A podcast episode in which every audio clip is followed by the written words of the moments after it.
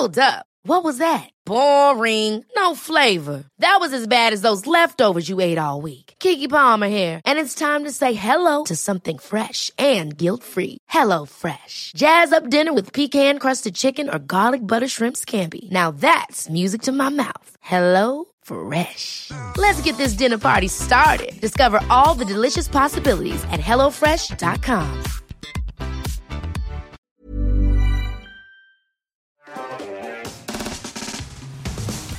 Bonsoir à tous et bienvenue dans Underscore, votre émission IT préférée, comme tous les mercredis à 19h.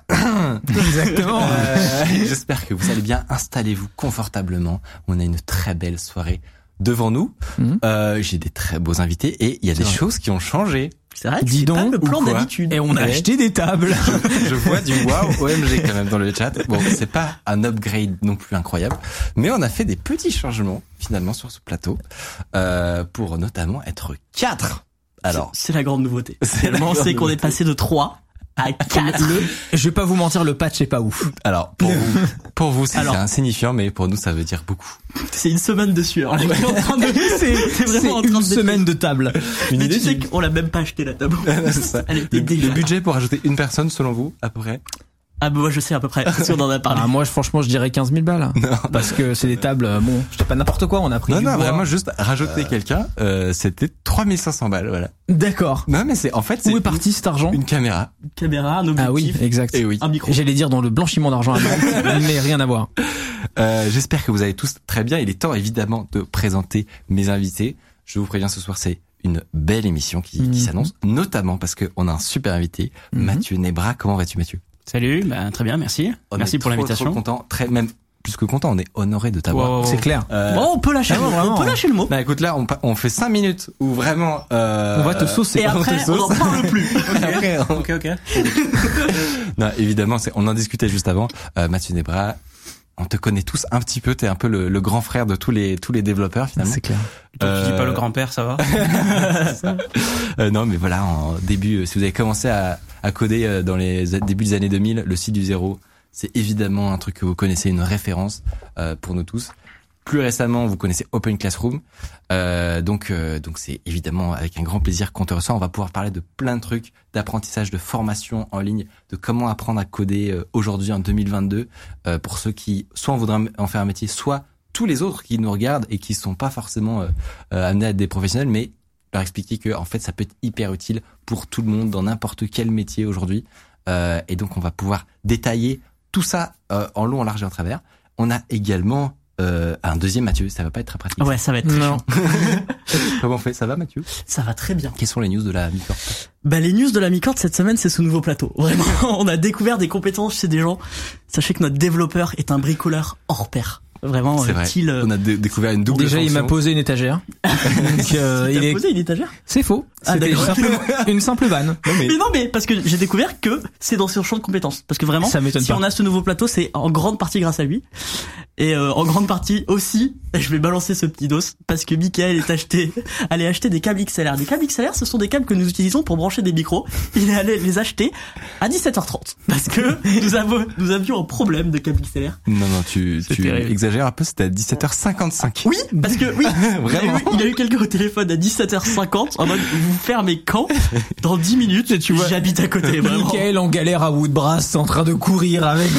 Non, voilà, Et- j'étais content d'avoir ma petite moto là. Mis à euh, part grave. 15 minutes de retard, il y a tout qui fonctionne impeccablement. ouais. Et ça, c'est merveilleux. Voilà, donc c'est vraiment le c'était le petit stress de la journée les câbles, les câbles XLR euh, des micros.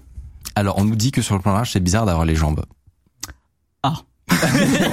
J'ai pas d'autre Eh réponse. ben, on est bien euh, bien content d'avoir cette information. non. Eh ben, on arrête l'émission immédiatement. on arrête, on arrête. Et du coup nos jambes sont pas bien. bien. C'est c'est c'est- elles vous plaisent pas nos jambes? Bah, pourtant, moi, je vous trouve très galbé. euh, Oh là là. Moi, je te trouve assez énorme et sec, Michael. personnellement. mais- Il paraît que les gens sont non. parfois pieds nus ici. Euh, bah, visiblement, on a un chroniqueur qui. Alors, moi, je balance pas. hein. Ah Non, mais, en fait, tu- euh, le pire c'est que je vais paraître comme étant le mec lourd parce que tu m'obliges à répéter l'histoire. C'est Tu terrible. l'as déjà raconté sur Underscore? J'ai déjà raconté sur Je suis Underscore pas sûr. non, Bah, je crois pas. Bah non non. En gros, j'en parlais à mon stream il y a des mois. Je, je porte souvent euh, peu de chaussures au bureau, voire même parfois pas de chaussettes du tout, parce que j'aime bien. Euh, et donc, ce que ce que je disais, c'est que euh, je suis quelqu'un de très sérieux, avec une entreprise euh, qui fonctionne, avec un staff et tout, et je me je ne me suis pas emmerdé à faire du 90 heures semaine euh, pendant des années pour construire un truc indépendant, ma boîte à moi qui marche, pour mettre des chaussures. Bah, c'est tout, c'est tout. C'est un combat, comme Point, on- tu vois. Alors j'ai voilà. euh, Tu mets des chaussures chez Open Classroom, euh, Mathieu Ah, quand on va au bureau, ouais, quand même, parce que C'est un peu chiant dans la rue de se balader pieds nus pour y aller. Ah mais non, ceux mais- qui bossent de chez eux et la plupart des gens sont en télétravail, en fait, pas forcément, non. Moi, vrai. je bosse jamais en la- il chaussures. y a la technique du euh, le haut euh, propre pour se- est propre, le bas, tu sais pas trop. hein, Mais alors, Ouais. Hardisk va dans la rue avec des chaussures, hein, mais c'est vraiment que une fois entré à la capsule, donc là où on travaille, vraiment stoppe, quoi. le déchaussement C'est fini. est mais c'est un peu comme si la euh, il y, a, il y a plusieurs euh, différentes religions où quand tu rentres dans un temple et tout, faut enlever les chaussures et tout. Moi, Mm. c'est un peu pareil au bureau, tu vois. C'est c'est c'est- ça me met en, en jambes pour la journée et euh, Les- jambes pieds, t'as vu Et euh, et ça Et permet. je de- vais te dire, voilà. les gens sont fascinés que tu te téléportes de plateau en plateau. Ah oui, parce qu'en fait le plateau d'Underscore est vraiment à 10 mètres du mien. C'est il y a des gens qui disent Euh, oui, euh, il était en live à Los Angeles. Non, Euh, non. Je, je suis rentré hier. Je pense que même les 10 mètres sont surestimés. je pense que je pourrais je pourrais ramper. Max 10 mètres. Max, Euh, max 10 mètres. Max 10 mètres. Donc euh, effectivement, l'avantage c'est que t'étais en live il y a 3 minutes, Hmm. 5, et, euh, et on commence maintenant. Donc ça fait C'est royal. D'ailleurs, oui, les États-Unis, ça s'est passé comment? T'as passé un bon mois C'est même. formidable. Ça faisait. Tu nous as manqué. Ben c'est vrai, tu m'as beaucoup manqué. Euh, J'avais imprimé ta photo dans l'hôtel et tout. C'était ils m'ont dit. Pourquoi euh, toujours Très Excusez-moi, c'est- loin. c'est c'est qui ce jeune homme? J'ai fait c'est Micode. Vous le connaissez pas, mais c'est mon C'est ton ami. spirituel. C'est ton ami. mais euh, mais ouais non, c'était incroyable. Moi, ça ça fait euh, maintenant euh, huit ans que je vais là-bas euh, régulièrement. Euh, pendant deux ans, on a été bloqué avec le Covid. J'ai pas vu mes potes, j'ai pas vu la ville et tout. Euh, donc ouais non, euh, j'ai fait le CES de Las Vegas. J'ai commencé On par t'a là. eu en duplex pendant le CES. Vous m'avez eu en duplex Ah, pendant légendaire. le CES. Exact, duplex euh, légendaire. Euh, et puis après, j'ai passé euh, trois, quatre semaines à, à Los Angeles, euh, ville qui d'ailleurs est devenue GTA RP. Euh, littéralement parce que je, je- pour le coup je connais plutôt bien la ville. Euh, et, et la- Los Angeles est vraiment devenu un serveur GTA RP c'est-à-dire qu'en gros euh, bon, Los Angeles c'est une ville qui a un problème de SDF depuis des années. C'est pour le coup c'est triste hein, Ouais. un vrai problème de pauvreté euh, qui est devenu beaucoup plus grave avec le Covid. Il y a plein de petits commerces qu'on fermé et tout beaucoup plus de tentes de SDF qu'avant. Mais surtout c'est n'importe quoi c'est-à-dire qu'en gros, j'ai vu plusieurs fois sur Hollywood Boulevard, qui est un- quand même censé être un peu touristique, des mecs en cagoule et en quad en train de faire des wheelies, euh, et, et, et, et des gars qui arrivent ensuite avec une Lamborghini mais avec un skin euh, qui fait des paillettes et tout machin. C'est devenu GTA, littéralement. Euh, c'est, devenu très bizarre Los Bon, Angeles. et toi qui voulais aller déménager là-bas un jour peut-être, est-ce que ça t'a Non, non, c'est toujours euh, après l'immigration américaine, est-ce qu'elle est? Je pense qu'on va plutôt continuer à faire des voyages fréquents là-bas. Mm. Euh, mais non, non, je, je, je, je pense que je continue toujours. à T'as pas trop refroidi Non, non, non. Bon. je ferai du quad. Pour fêter ton retour, on a le petit instant tweet. Ah putain. On a vraiment pris celui qui te mettait le plus en valeur. Voilà, Si mon truc préféré en arrêtant l'alcool, c'est d'être absolument éclaté avec une seule bière que quand je rebois, je peux vivre l'équivalent d'une soirée entière en école de commerce pour 8 euros TVA compris. T'as vu, j'ai fait le calcul. TVA comprise. non, mais en gros, j'ai complètement arrêté l'alcool il y a plusieurs mois. Et euh, là, dernièrement, en plus, on partait en voyage, je me suis réautorisé à boire, mais euh, je, je bois vraiment avec euh, parcimonie. Mais je- j'écoute, on a On n'attendait pas un une peu pareil. aussi En vrai, on est un peu pareil sur la. Ah ouais Peut-être je consomme un tout petit peu plus parce que je prends une bière par euh, mois, tu vois. Ouais. Mais euh, mais effectivement, j'ai découvert coup, cet aussi avantage. Ouais. Moi, du coup, quand je me suis mis à reboire, déjà, j'ai du mal à, à la digérer. On peut parler de digestion dans cette émission ou pas? J'ai Non, j'ai- non, j'ai du mal à. Je sais pas si les, les vieux dans le chat, est-ce que vous avez du mal à digérer Trop la bière? tard, ok. Merde. Parce que non mais tu vois, faut, faut parler des vraies choses à un moment donné. Euh, et donc déjà, j'arrive pas à digérer une bière entière et en plus à la fin, je suis éclaté. Et donc c'est parfait, ça me coûte 8 balles et j'ai fait ma soirée quoi. Bah non, mais je, je, je partage, je partage cette Voilà. expérience. Avant de commencer cette émission d'ailleurs, euh, tu nous as, tu nous as dit que tu pouvais peut-être rebondir sur une actualité qui s'était produite, Oui. une primaire populaire. Qu'est-ce que c'est que ce truc Alors, j'ai fait un- j'ai on, fait on un se thread transforme pas Twitter. en émission politique, évidemment. Non mais, non non non, je t'inquiète pas, je vais. ouais, ouais. mais d'un point de vue euh, web et tout, il y a des trucs intéressants. Ouais, j'ai j'ai fait un trait de Twitter là-dessus parce que euh, la France a une particularité que euh, la France est un pays extrêmement fatigant euh, et la France ne s'arrête pas de Oh, français. ça fait vraiment le mec qui revient de l'étranger. Ouais, c'est mieux aux États-Unis. Et voilà, et on n'a pas Chronopost. Euh, mais donc- et donc non, la France ne s'arrête pas de français quand t'es pas là. Ça France toujours, tu vois. Mhm, mhm. Et donc, euh, il y a eu euh, la primaire populaire de la gauche. Alors effectivement, comme tu viens de le dire, moi, la transition est hyper vénère. ouais, ouais, On comprend pas entre les deux vraiment. euh, on va y arriver, on va y arriver. Euh, qui est un truc que moi que j'avais pas suivi du tout, euh, et on met complètement de côté le, le côté politique. On va vraiment parler de technologie. Euh, j'ai appris l'existence de ce machin-là 24 heures après la fin. Tu vois, j'ai vraiment déconnecté complet. Euh, et donc qui était une primaire organisée par des gens qui font pas partie de parti, mais qui voulaient euh, euh, dire voilà, nous s'il y a un candidat, on veut celui-là. Je crois que c'était ça. Excusez-moi si vous y avez participé et que c'est pas vraiment ça. J'ai pas très. des- En fait, c'est des gens qui J'ai pas suivi. votaient pour que ils disaient ouais, j'aimerais bien que cette personne soit candidat. Voilà, c'était un choix populaire. Il y a eu tout- il y a eu tout un processus de, de gens plusieurs qui, mois. qui Bref. proches de ces candidats-là. Euh, le vote a été électronique, donc j'ai déjà parlé du vote électronique dans Underscore. Moi, je trouve que c'est un, un sacrilège, Une énorme daube. euh, une énorme sous une, une, une atteinte à la démocratie grave, surtout. Comme tu y vas. Non, vraiment. Euh, Non, et donc, c'est pas le débat, vraiment. C'est- C'est c'est vraiment voilà.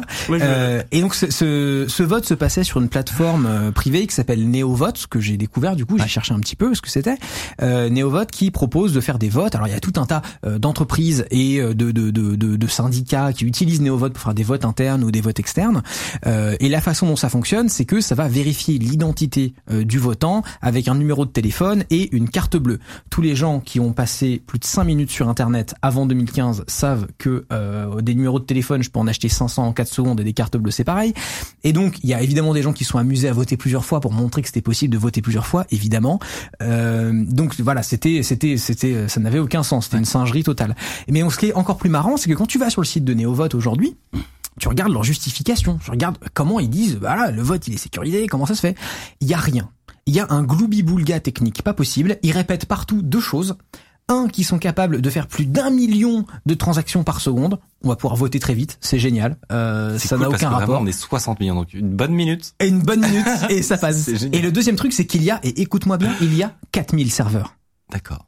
Tu savais qu'il y avait 4000 serveurs? Non, mais Alors moi- des nues. Je me suis posé la question de savoir s'il n'y avait pas un serveur Minecraft dans l'idée, parce qu'à un moment donné, il y en a 4000, il y a forcément un mec qui s'est amusé. Mais voilà, il n'y a aucune justification technique. Quand vous allez dans le En savoir plus sur le site, vous tombez sur un PDF d'un article de presse généraliste qui répète la même chose. On a 4000 serveurs. Et euh, oui, c'est écrit en gros sur le site aussi, on est validé par la DGSE, euh, l'ANSI, la gendarmerie, le machin, le ministère de trucs, euh, le bonhomme Michelin, euh, Michael Youn, euh, ma mère en slip, enfin voilà, c'est tout le monde a signé. Ah ouais. Euh, donc c'est c'est assez génial. Tout ça pour dire que le vote en ligne c'est une fraude, euh, c'est une fraude morale et technologique et euh, bah, les résultats de la primaire de la gauche j'imagine sont totalement faussés par les gens qui ont qui ont- qui ont double voté. Je ne sais pas mais j'imagine comme ou ça en arrivé. tout cas, il y aura jamais. Et la- euh, n'acceptez pas le, le vote électronique. Euh, Si quelqu'un vous dit que c'est sécurisé, courez très vite. Euh, dans cette émission, on a un programme vraiment chargé. Donc, en fin d'émission, on va faire une tier list des langages de programmation. Alors ça, Eh, ça va être marrant. ça donne envie. Direct. Est-ce que vous, déjà vous sur le sur le l'idée euh, t'as des petites préférences pour chacun, etc. Vous, Ouais. Ah oui, bah, une une- alors, important, important. important. Une tier list, en gros, le principe c'est d'essayer de classer par ordre. On, on fait plusieurs catégories. Donc euh, le meilleur langage, celui le plus compliqué à apprendre. Enfin, voilà, on, on a fait des catégories et on va essayer de classer les langages intérieurs. Alors, c'est pas obligé d'être extrêmement euh, Non, mathématique c'est- c'est et scientifique. C'est vraiment aussi un peu au feeling, etc. pour rigoler, euh, pour pour vanner euh, les développeurs. c'est Et je pense qu'on aura des avis différents parce qu'on a tous, Oui. on a des petits trucs émotionnels avec certains, Ouais, langages. Enfin, il y en a qu'on en a fait, il y en a qu'on n'a pas fait. On va Très revenir. rigolo. On va revenir évidemment sur sur ton histoire, Mathieu, sur la création de Cité Zéro et sur les conseils qu'on peut donner euh, pour euh, apprendre le code finalement en 2022. Euh, mais avant, je vous propose un petit source internet de la semaine. C'est parti.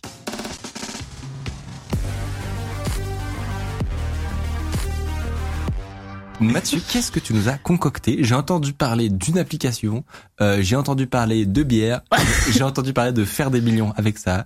Je Oui, je rebondis je sur, comprends euh, rien. Je rebondis sur la bière euh, d'Hardisk à 8 balles qui, qui permet de lui, de lui faire passer une bonne soirée. Est-ce que si je vous dis iBeer, ça vous parle Ou iBeer en français, c'était traduit. Est-ce que c'est pas la vieille application iPhone où tu faisais glouglou avec le machin? C'est Non mais exactement faut ça. qu'on en parle. Il y a eu une Eh ben, on va en époque. parler pendant toute une chronique. Yes. Il y a eu une époque où on était là à faire les, les ozos avec ça et on était trop impressionnés parce que Euh. c'était nouveau, tu vois. Et ben sache qu'en fait le créateur de cette application a donné une interview récemment à un magazine Incroyable. euh, qui s'appelle, je vais retrouver, Mail Magazine. Et donc voilà, euh, iBeer, c'était en 2008 sur l'App Store et ça ressemblait à ça. Ça utilisait l'accéléromètre de l'iPhone. Et en fait, tu pouvais faire virtuellement boire une bière et. C'est tout. C'était vraiment la, le seul usage. Mais de à cette l'époque, ça nous amusait. Bah, Mais à attends, c'est l'époque, bien fait. c'était pour le. C'était à l'époque, c'était vraiment révolutionnaire. Euh, genre même moi, j'avais un iPod Touch en 2009-2010 et je sais que je l'ai essayé. J'ai un peu honte, mais je me suis rappelé d'avoir essayé cette application. Et je vous en parle justement euh, parce qu'en fait, à l'époque, c'était littéralement le premier carton euh, Mhm. de, de l'App Store. En fait, c'est une des premières applications qui a, qui a fait mais, un nombre de ventes, de ventes incroyable.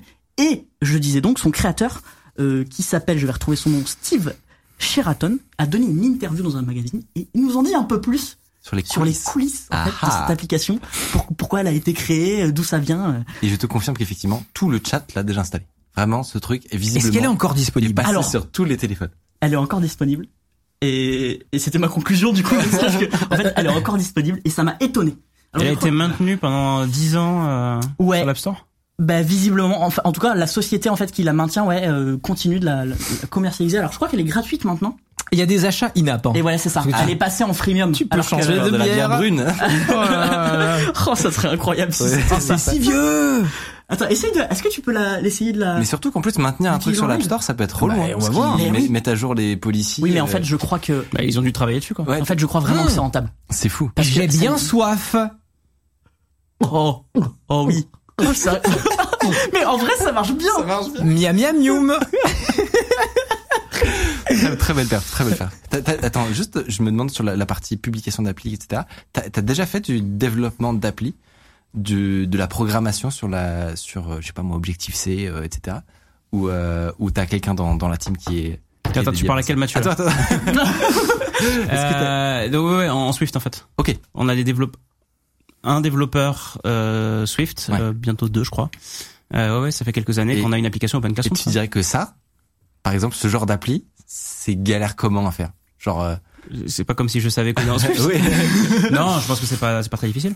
surtout pour le. Non. le- mais après, la, la difficulté elle est peut-être euh, dans des détails Ouais. que tu connais pas, mais euh, dans l'absolu, non, il y a rien de monstrueux. la texture de la bière. peut-être, Voilà, c'est euh, choisir la bonne texture, c'est gérer la vitesse à laquelle ça se passe, etc. Mais globalement, euh, je vois rien de. Enfin, franchement, ça va quoi. Ouais. Il a donné deux trois éléments, alors pas tous, mais que je vais vous raconter juste après sur comment il a construit l'application. Alors à l'époque, c'était pas en Swift, parce qu'il me semble que le Swift n'existait pas. Euh, Clairement, c'était l'objectif, c'est. Voilà, exactement. J'étais en train de le rechercher. Merci Mathieu. C'était l'objectif. Euh, on remonte en 2007. Il faut savoir pour les plus jeunes d'entre nous qu'en fait en 2007, quand l'iPhone a été annoncé, il n'y avait pas d'App Store. Donc c'était que les applications euh, par défaut d'Apple. Donc il y avait euh, un iPod, un téléphone, euh, un navigateur web, mais le concept d'application ne, ne connaissait pas, ne- n'existait pas dans ce monde. Et il a fallu attendre un an, en 2008, euh, pour que pour que ça, pour que l'App Store naisse et que ça commence à devenir intéressant d'avoir un iPhone d'ailleurs. Et en fait, donc le, le, le créateur de, de cette application, donc Steve Sheraton, euh, euh, à la base, en fait, tout ce qui l'intéresse lui, c'est euh, la magie. En fait, c'est un magicien. Et en fait, il aime bien jouer avec les, les effets visuels un peu rigolos et d'en faire des petits jeux. Ok. En fait. Magicien développeur. Et oui, exactement. C'est hyper original. C'est un magicien développeur. Un déficient. Oh, oh, Un celle-là. Magie. Merde. Allez. Euh, Un magipeur. Donc à la base, j'enchaîne parce que c'est insupportable. à la base, c'est un magicien et avant même euh, que hum, avant même l'iPhone, en fait, il faisait des petites vidéos qui transformaient l'écran monochrome du Palm. Donc le Palm. Euh, Pour les- vas-y. Vraiment pas plus jeune d'entre nous. Vraiment pour les vieux. le palme. Je ne sais pas ce que c'est. Moi, Moi, j'ai c'est vécu- parce que- Non, vécu- pas. alors mon père, Ah, t'es trop jeune. mon père en a eu un. Ouais. Ah ouais, non, j'en ai, j'ai, j'en ai eu. Ouais. Ah. ben voilà. J'en ai eu un. Est-ce que tu peux nous expliquer ce que c'était bah non, le c'est Palm moi, C'est euh, un- Mon Dieu. un- Je me sens inculte là. C'est c'est avant l'iPhone en fait. C'est- Ouais. il y avait pas la fonctionnalité de téléphonie dessus, mais c'était un, Un un, assistant personnel. Et donc Mm. t'avais ton agenda, t'avais avais clairement un stylet.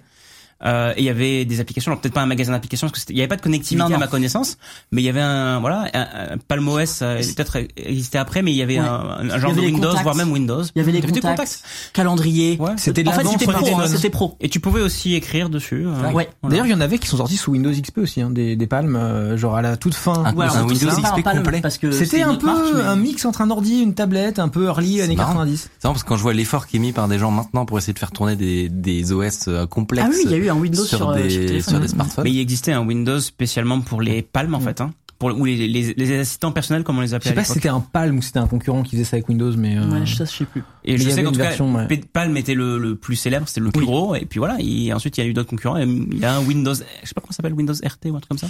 Mais j'aime- on peut pas en- essayer d'en retrouver un? Franchement, moi je suis chaud. On essaie d'en retrouver un. Ah, mais en vrai, on euh, fait une vidéo ou un truc comme ça. Ça se trouve, j'appelle juste mon père, il l'a encore. Je suis chaud. Et donc sur ce palm, qu'est-ce qu'il faisait euh, Steve? En fait, il, il transformait son palm en, en tasse de café. Et, euh, et en fait, il n'y avait pas d'accéléromètre, c'était juste une petite vidéo. Et tu pouvais lui dire combien de temps tu, tu, tu, en combien de temps tu bois ta tasse de café. Et ça faisait la même chose. En fait, ça, ça, ça faisait une petite vidéo, une tasse de café. L'iPhone sort, donc il s'éclate et tout machin. Et il se dit, je vais faire la même chose pour l'iPhone, mais sauf qu'il y a des couleurs et tout machin. Et, euh, et à la base, il fait juste une vidéo.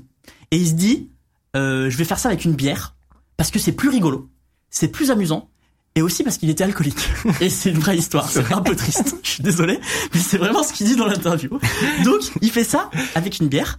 Et à la base, en fait, c'est juste des vidéos qui bouclent. Avec différents temps. Et en fait, il les vend un peu sous le manteau. Attends, mais tu veux dire quand il fait une vidéo, l'application ne, ne. Il y a pas ne encore- Il y a pas de. Il n'y a de- pas l'accéléromètre. C'est juste, tu suis en gros le. Et, et tu dois la- te synchroniser sur la vidéo. Exactement. Ah. Ou alors tu sélectionnes la durée que tu veux, parce qu'il avait fait plusieurs vidéos. Ok. et, euh, et tu fais ça. Et en fait, les gens aiment bien. Et il commence à vendre sous le manteau et tout. Il fait 1000 à 2000 euros, je crois. Non, il fait 2000 dollars En vendant jour. des vidéos de En bière qui bougent. Des vidéos. Pas mal. À une époque où euh, ça, ça Oh, n'avait pas trop de sens. C'est juste que en fait l'iPhone était nouveau et les gens cherchaient des, des choses à faire avec. euh, dans un même temps, Apple prépare le lancement de l'App Store. Donc il, il contacte en fait des, des développeurs et des gens pour créer des applications pour qu'il y ait un peu une hype au lancement. Ouais. Et du coup, alors je sais pas si c'est Steve Jobs du, directement, mais des gens d'Apple Décroche son contactent téléphone. Steve Son palme téléphone, du coup, parce qu'il a pas et ils vont encore. demander à l'autre Steve, du coup, à celui qui, qui fait ses petites vidéos de bière, est-ce que tu pourrais pas nous faire ça, mais en application? Au lieu de vendre tes vidéos sous le manteau, là, sous le manteau, euh, on, on sait pas trop comment tu fais et tout. On a vu que ça marchait parce que tout le monde a ça sur son téléphone. Est-ce que tu peux pas en faire une application? Et du coup, Steve, eh ben, il va le faire et il va synchroniser en fait plein de boucles de vidéos avec l'accéléromètre. Donc en fait, je pense qu'en fait, ça détecte les mouvements de l'accéléromètre. Et en fait, quand tu commences à bouger l'iPhone, ça change de boucle vidéo assez vite. Et en fait, C'est fou c'est qu'il ait fait ça avec de la vidéo. ben ouais, mais en tout cas, la première version, c'est possible que c'est changé après. hein. Ouais, Mais en tout cas, la première version qu'il a faite, parce que euh, il n'était pas non plus un, cra- un développeur crack, quoi. euh, c'est ce qu'il a fait. Et, et donc, euh, et donc, il a fait ça. Euh, et euh, il l'a vendu. C'est un buzz, quoi. Et alors, attends, il l'a vendu. Juste un buzz, quoi. juste un- buzz, en fait. Il la vend 2 euros, euh, par- pardon, pas 2 euros, 2 dollars 99 sur le store. C'est énorme. Mais alors, Et là- ça sur Android, mec, jamais de la vie. Genre, ça Ouais. prendrait pas du tout. Alors, à l'époque, euh, parce que les- iPhone users parce que pour les gens un Ouais, ils ont plus de pouvoir d'achat, et Ouais, puis c'était ouais. nouveau, hein. Et puis à l'époque, euh, les applications étaient euh, sur iPhone étaient payantes en fait Ouais. de toute façon. Aujourd'hui, un peu moins parce que le modèle a un peu changé. Ouais. Mais à l'époque, c'était un peu normal de payer une application euh, euh, 2,99$. Il la lance et c'est un buzz mondial. Mais genre, ça, Tu ça peux redire buzz c'est un buzz Avec avec, un double Z. avec un double Z. C'est vraiment un buzz mondial. Ça n'a absolument aucun sens. À votre avis, il, vous- il faisait combien d'argent, enfin la société, parce qu'il a créé une société, faisait combien d'argent par jour avec cette application? Par jour? Ouais, par jour. 7000. C'est Ma- Mathieu, tu dis combien? Je sais pas, c'est- je dirais en dizaines de milliers de dollars. C'est exactement ça. 10 à 20 000 dollars par jour. Donc c'est vraiment, c'est c'est juste incroyable. Incroyable. C'est en fait il est, au, il est au top des classements de l'App Store pendant plusieurs semaines. Enfin, ça n'a aucun sens. Et il, Pourquoi il analyse ça, un peu putain ça. Pourquoi Ah mais c'était le bon moment pour faire des applications quoi. Et en fait, pourquoi ça a marché? Euh, Il analyse ça de, de différentes façons, mais euh, déjà parce que c'était amusant et euh, donc euh, les gens avaient envie de s'amuser. Et surtout en fait, ça a démontré. À l'époque, tu dis ok, il y a un accéléromètre sur l'iPhone. Les gens sont contents, hein, mais ils savent pas du tout ce que c'est. Ah oui. Et en fait, ça a donné en mode, regardez ce que vous pouvez faire avec euh, un accéléromètre. Vous pouvez boire une bière virtuellement. Et les gens étaient contents. Et du coup, en fait, quand tu le vois quelqu'un faire ça, t'as envie d'essayer. Mais en fait, ce qui est, ce qui est génial pour Apple, c'est qu'à l'époque, il y avait besoin de euh, vulgariser ce nouveau, cette nouvelle classe d'appareils à un très grand public. Les smartphones, ça n'existait pas dans le grand public. Et ce genre d'application, c'est con, mais si on s'attarde un peu dessus, en fait, ça montre un usage que les gens n'avaient pas eu l'habitude de voir. Et c'est ce qui a fait que c'était viral aussi, que c'est- c'est- ça faisait rigoler tout le monde. Parce que t'es là genre, oh mon téléphone, quand je bouge, Mais- ça bouge. Ça peut paraître débile, mais pattern de, Ouais. de, de- d'essayer de démontrer, d'expliquer au grand public, c'est quoi cette nouvelle fonctionnalité que vous avez encore jamais vue? avec un jouet, il est, Ouais. il est intéressant et il est aussi parfois un peu pernicieux parce que tu regardes leur démo, tu te dis, mais c'est génial, j'ai besoin de ce truc. Pas du tout. Tu l'utilises deux fois. Attends, au quotidien, combien, combien de fois on utilise l'accéléromètre, franchement? Euh, Ou tes ah, trois, ou tes trois objectifs, là? Jamais. Ah, si, moi ça si. Ok, Les un autres peu, jours, ouais. mais. Bah, L'accéléromètre qui sert notamment à savoir si ton téléphone Ouais. il est porté à l'oreille, des trucs comme ça. Ou le podomètre ou des trucs Ouais, comme ça. ouais. Mais je veux dire, sur les... Non, mais dans les usages, genre, Il y a- fixe du truc. il y, a ouais. sou- il y a souvent des. Je pense que l'accéléromètre est pour le coup un mauvais exemple parce que c'est sûr que euh, il est. En fait, c'est utilisé par plein de trucs, mais on le voit pas forcément. mais il y a, il y a souvent les, les- la petite feature que qui entre 2021 et 2022, Mm. eux ils arrivent à te faire le cas pile poil où t'en as trop besoin et tu ah mais j- Mais c'est clair. j'ai besoin de cet objet. En fait, jamais. Mais il faut se remettre dans le contexte de l'époque. Genre, la première keynote de l'iPhone, quand il est là, genre, et là, si je mets mes deux doigts en même temps, ça zoome. Et t'as la salle entière qui est genre, c'est incroyable! Prends mon soutien-gorge, Steve! Tu vois, les gens sont à fond. Et nous, aujourd'hui, on s'en bat les couilles de cette histoire, tu vois. Mais en vrai, à l'époque, c'est un usage où... Enfin, tu t'en bats le couille parce que tu l'as tellement intégré que mais voilà, c'est ça, c'est devenu normal. Et Vous Mais savez que c'est un coup de poker d'ailleurs cette démo euh, parce qu'en fait le truc il marchait mais trop Oui. mal Ah oui, et il y a des gens qui transpiraient dans la salle en mode ça va planter en live devant tout le monde. Les mecs ils, ils, sont- ils ont quitté Apple notamment parce qu'ils ils, en pouvaient plus, c'était trop de stress pour eux. Hmm. Et en fait euh, Steve a eu une chance énorme que ce jour-là tout se passe bien parce qu'en fait le proto il était juste complètement bricolé. Je crois qu'il y avait une histoire comme quoi ils avaient plusieurs appareils, plusieurs Oui, prototypes au cas où. et qu'ils devaient le faire. euh, mais même pendant la. Il avait un schéma de démonstration. Il avait un schéma où il devait effectuer Précisément. précisément les Sinon ça actions. plantait. Ouais. C'est fou. Ouais. Et, et je crois qu'ils ont eu, euh, j'ai l'impression qu'en fait les, les keynotes d'App- keynotes d'Apple c'était un peu ça tout le temps parce que sur des Mac aussi il y avait eu des histoires de Wi-Fi etc. Et en fait ils étaient toujours dans le stress, un stress pour les démonstrations immense. Et juste à, à l'image c'est super léché et tout, mais en fait en coulisses c'est C'est un bordel. Un peu comme c'est chez nous, c'est jamais un peu comme chez nous. Je peux vous dire qu'en coulisses, ils se font fouetter à la c'est terrible. J'ai appris que Steve Jobs, le jour de la présentation du premier iPhone justement, la démonstration de quand il montre quand, quand est-ce qu'il supprime euh, un contact Ouais. euh, avec le petit swipe supprimé, en réalité il supprime le nom du designer qui était en concurrence avec un autre designer sur la le, le- sur le design du téléphone final. C'est atroce. Wow, Et en fait, c'était pour illustrer le fait que euh, il dégageait quoi. Non, Si. Mais c'est d'une violence. J'ai j'ai appris ça ce matin vraiment. D'accord. D'ailleurs, on peut dire à Mathieu que Il y a une petite démo. Euh, il y a une petite démo. On Il a ne peut ton, y avoir aucun plan de moins dans l'émission. on a un solde de tout compte. pour Mathieu. Euh, tout ça pour dire que euh, l'application euh, fait un, immense carton. Steve, il, se sent un peu dépassé par sa propre application parce que vraiment, euh, euh, ça fait c'est beaucoup trop de succès pour un magicien qui fait une application où tu bois une bière. Euh, en 2010, l'application, donc c'est- 2010 c'est quand même deux ans plus tard, hein, finit par disparaître des, des applications et des classements les plus téléchargés de l'App Store. Il se retire un peu de l'application. Elle existe toujours parce que la société l'a gardée, mais lui il s'est retiré de la de la société. Et euh, elle est toujours téléchargeable comme comme euh, hard disk. Ah, je viens de le démontrer D'ailleurs, je pense qu'on est tellement sur l'émission qu'on peut la remettre en top tendance iOS. J'ai vu le chat, j'ai vu le chat. Ah ouais, avec des gens déjà- même pas. Les gens qui ont des iPhones. Téléchargez iBeer, iBeer, maintenant. Il est déjà millionnaire, les gars. Non mais c'est drôle, Oui, a priori, il est déjà millionnaire. Tu vois déjà l'article sur Frandroid, genre pourquoi iBeer est revenu en machin Pour aucune raison, euh, principalement. Mais vu qu'il a donné une interview, c'est possible aussi que, enfin, ça soit aussi Oui. par cette interview de Mel Magazine. Non, c'est no score. Non, non, non, non. Bon, tout ça pour dire que le Ste- Stevinou là, euh, il a 52 ans aujourd'hui et euh, c'est très cliché, mais il vit dans une ferme en Espagne avec sa femme et il fait des applications mobiles, mais juste pour magiciens. Genre, il s'est dit, je vais faire un truc génial. de niche, je vais en vendre 5 par an et euh, je vais vivre ma, meilleure vie. Ça fait, Voilà. franchement, ça fait Mais plaisir. c'est mignon, enfin c'est génial. trop bien. Et- Ça veut dire que ce qu'il kiffe au fond, Ouais. c'était faire des applis, quoi. Et il fait, il Dès le premier jour, il avait trouvé ce qu'il aimait faire quoi. C'est dingue. C'est ouf. Hein. Plus ou moins. Exactement. Et peut-être qu'il n'est plus alcoolique, mais en fait, j'ai pas eu l'info. donc, donc vraiment, Ce sera la Non, fin vraiment, de cette ça, ça va. Quand j'ai vu ça sur le papier, j'ai fait ah d'accord. Mais a priori non, il, n'est- Bon. il ne l'est plus. Ok. On lui envoie de l'amour, en tout cas. Ben non, mais c'est incroyable. C'est un Ouais, non, phénomène- non, vraiment, C'est ouais. un phénomène de société. En l'année 2008, je pense que tout le monde, euh, en tout cas euh, en Occident, on va dire, A, a eu un moment. a cette eu application connaissance de, de l'application sur, sur son téléphone. C'est clair. On va continuer, évidemment, à parler de développement, de programmation, de se former en ligne sur tous ces sujets. Euh, c'est maintenant, c'est tout de suite avec notre invité, Mathieu Nebra. C'est parti.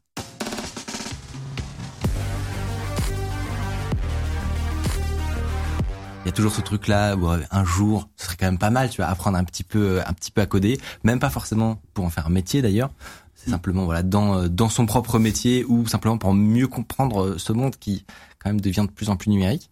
Euh, tout le monde sent bien dans l'air que ça pourrait être vachement utile quoi et que ça pourrait vraiment les aider. Mais c'est vrai que c'est hyper dur de savoir où donner de la tête quoi. Il y a tellement de contenu, enfin surtout maintenant, euh, il, y a, il y a une manne d'informations, de conseils contradictoires. Il n'y a pas de chemin vraiment très très clair pour aujourd'hui se mettre à au, au- au code, à la programmation, à l'informatique en général. Euh, tous les devs savent que en fait tu peux perdre un temps vraiment fou quoi. Si euh, si euh, tu sais pas un peu où donner de la tête et, euh, et où te concentrer. Évidemment, qui de mieux pour parler de tout ça que Mathieu Nebra? Euh, donc on va se demander en, Cette en fait. introduction. Ah, je te- T'es animateur, non euh, on va se demander comment est-ce que Mathieu Nebra apprendrait à coder en 2022 Parce qu'il y a plein de trucs qui ont changé depuis que toi t'as appris. Euh, t'as, t'as commencé quand à apprendre en fait? 13 ans, quand j'ai démarré le site du zéro, en fait, hein, je voulais apprendre à créer des sites web et je me suis dit comment est-ce qu'on fait? Donc c'est quoi de, de l'année 2000 en fait à peu près Ah, même avant, Avant. Euh, 99. Et ben à ce moment-là tu fais comment déjà pour apprendre Je vais à la Fnac. Je rappelle que j'avais une heure d'internet par mois, c'était le modem 56K, ça bloquait la ligne téléphonique. Une heure par mois, c'est pas loin. Hein. euh, C'est galère. ouais. On, a, on a perdu l'habitude, mais et, donc coup, tu penses pas du tout à aller te former en ligne. Hein. tu prends un bouquin en fait. Ouais. Mais c'est pour ça en que je fait, suis dit, je suis allé à la juste Fnac. ça. Je- Je suis allé à la Fnac un parce livre. c'était le seul truc dans la région où il y avait des bouquins sur l'informatique et donc euh, le seul moyen d'apprendre c'était ça. Ouais. Donc Et- j'ai fait ça. Et donc c'était un, un bouquin sur quoi? HTML, la HTML4 et que j'ai retrouvé récemment chez mes parents. Euh, J'ai retrouvé deux choses. J'ai retrouvé le bouquin lui-même et j'ai retrouvé la photo en fait où on me l'offre à Noël, Noël 98 en fait. Euh, et donc c'est c'est un peu collector et du coup on l'a on l'a imprimé, et on l'a mis à l'entrée des bureaux d'Open Classrooms avec Trop le bouquin sous cloche. Il y a, il y a une cloche et il y a le bouquin à, à- à l'accueil parce que c'est vraiment grâce à ce bouquin que tout le reste a démarré en fait. C'est génial. Parce que j'ai trouvé ce bouquin euh, pas très bien fait en vrai. Et donc je me suis dit, il faut, il y a moyen d'expliquer mieux. Et donc j'ai, mais c'est quand même ce bouquin qui m'a appris les trucs, hein, pour être clair. Et donc ton ça, ça donne que le ton premier cours que t'as jamais créé en ligne, c'était un cours sur HTML. Ouais, tout à fait. Le premier, tout premier, et d'ailleurs toujours en ligne, et toujours un des plus consultés C'est ça, un des plus consultés. Moi, Ouais. j'ai- dire c'est. Toujours Moi, je l'ai en vu. Est-ce que 2022. on, ouais, ouais, ouais. Bah, c'est fait, quand même on un fait un petit sondage. Qui a déjà suivi ce cours? Moi. Moi. Le... Ah, en vrai, je, C'est je en vais régulièrement sur mon cours pour retrouver comment on fait. Hein. vrai? Ah ouais. Ça c'est ouf. Ouais, J'oublie. Ça, ça te sert de base de données de Ça me connaissances. sert un peu, ouais. ouais. Et donc, euh, donc ce- à, à partir de moi, tu, tu mets ce cours en ligne sur, sur euh, le site du zéro. C'est comme ça qu'il s'appelle Ouais. tout de suite. Très vite, euh, genre euh, quelques mois, ça s'appelait la page perso de Mathieu Nemra. Oh. Et en fait, je l'ai renommé en site du zéro parce que je me dis qu'il fallait un nom pour le site qui soit pas page perso. Après une réflexion intense de 60 secondes, je me suis dit quel nom, quel nom. Ouais, donc, pff, pas, pas, t'as pas besoin de prérequis, donc on va faire euh, zéro, zéro, allez, euh, Tu pars de zéro, prérequis. Donc site du zéro. Je me suis dit le nom est vraiment naze parce que c'est nul, ça, ça paraît, hein, mais on va faire ça. Et donc je me suis dit je le changerai plus tard. Mais euh, évidemment j'ai j'ai oublié et puis j'avais autre Ça chose a à pris un faire, et puis- certain temps avant et que puis, ça et puis change. on s'y attache nom Ouais, en vrai. Ah ouais, on s'y la attache. devient y a- y a- voilà, la marque devient attachante parce qu'on passe du temps dessus. Mais voilà, vraiment le site du zéro, c'est une réflexion de moins d'une minute de ma part. Mais alors, moi, je trouve ça plutôt bien trouvé. Ouais. Enfin, Des fois, il faut pas trop réfléchir. Ouais. hein. Ouais. Des fois, il faut se lancer. Regarde Micode. Pareil. Non, mais pas 30 secondes de D'ailleurs, d'où ça vient, Micon Michael, euh, qui code, quoi. Ouais. Et voilà. Fin de l'explication. Ah, voilà, Bonsoir à tous. 900 000 abonnés, le Golio, quand même, hein. Vraiment pareil. 30 secondes Voilà. de, de Des réflexion. fois, trop réfléchir, ça te parle. ça. Alors du coup, parce qu'on on revient euh, sur un truc que t'as dit, c'est que t'avais 13 ans. Mm. Donc déjà, qu'est-ce- à quel moment C'est parce que dans ta vie, pour qu'à 13 ans, tu te dises, je vais apprendre le code. Ce que je pense que quand t'es gamin, et en vrai, quand t'es adulte aussi, tu l'oublies un peu, t'adores créer. Peu importe ce que tu crées, tu dis, je vais, euh, j'ai envie de faire quelque chose.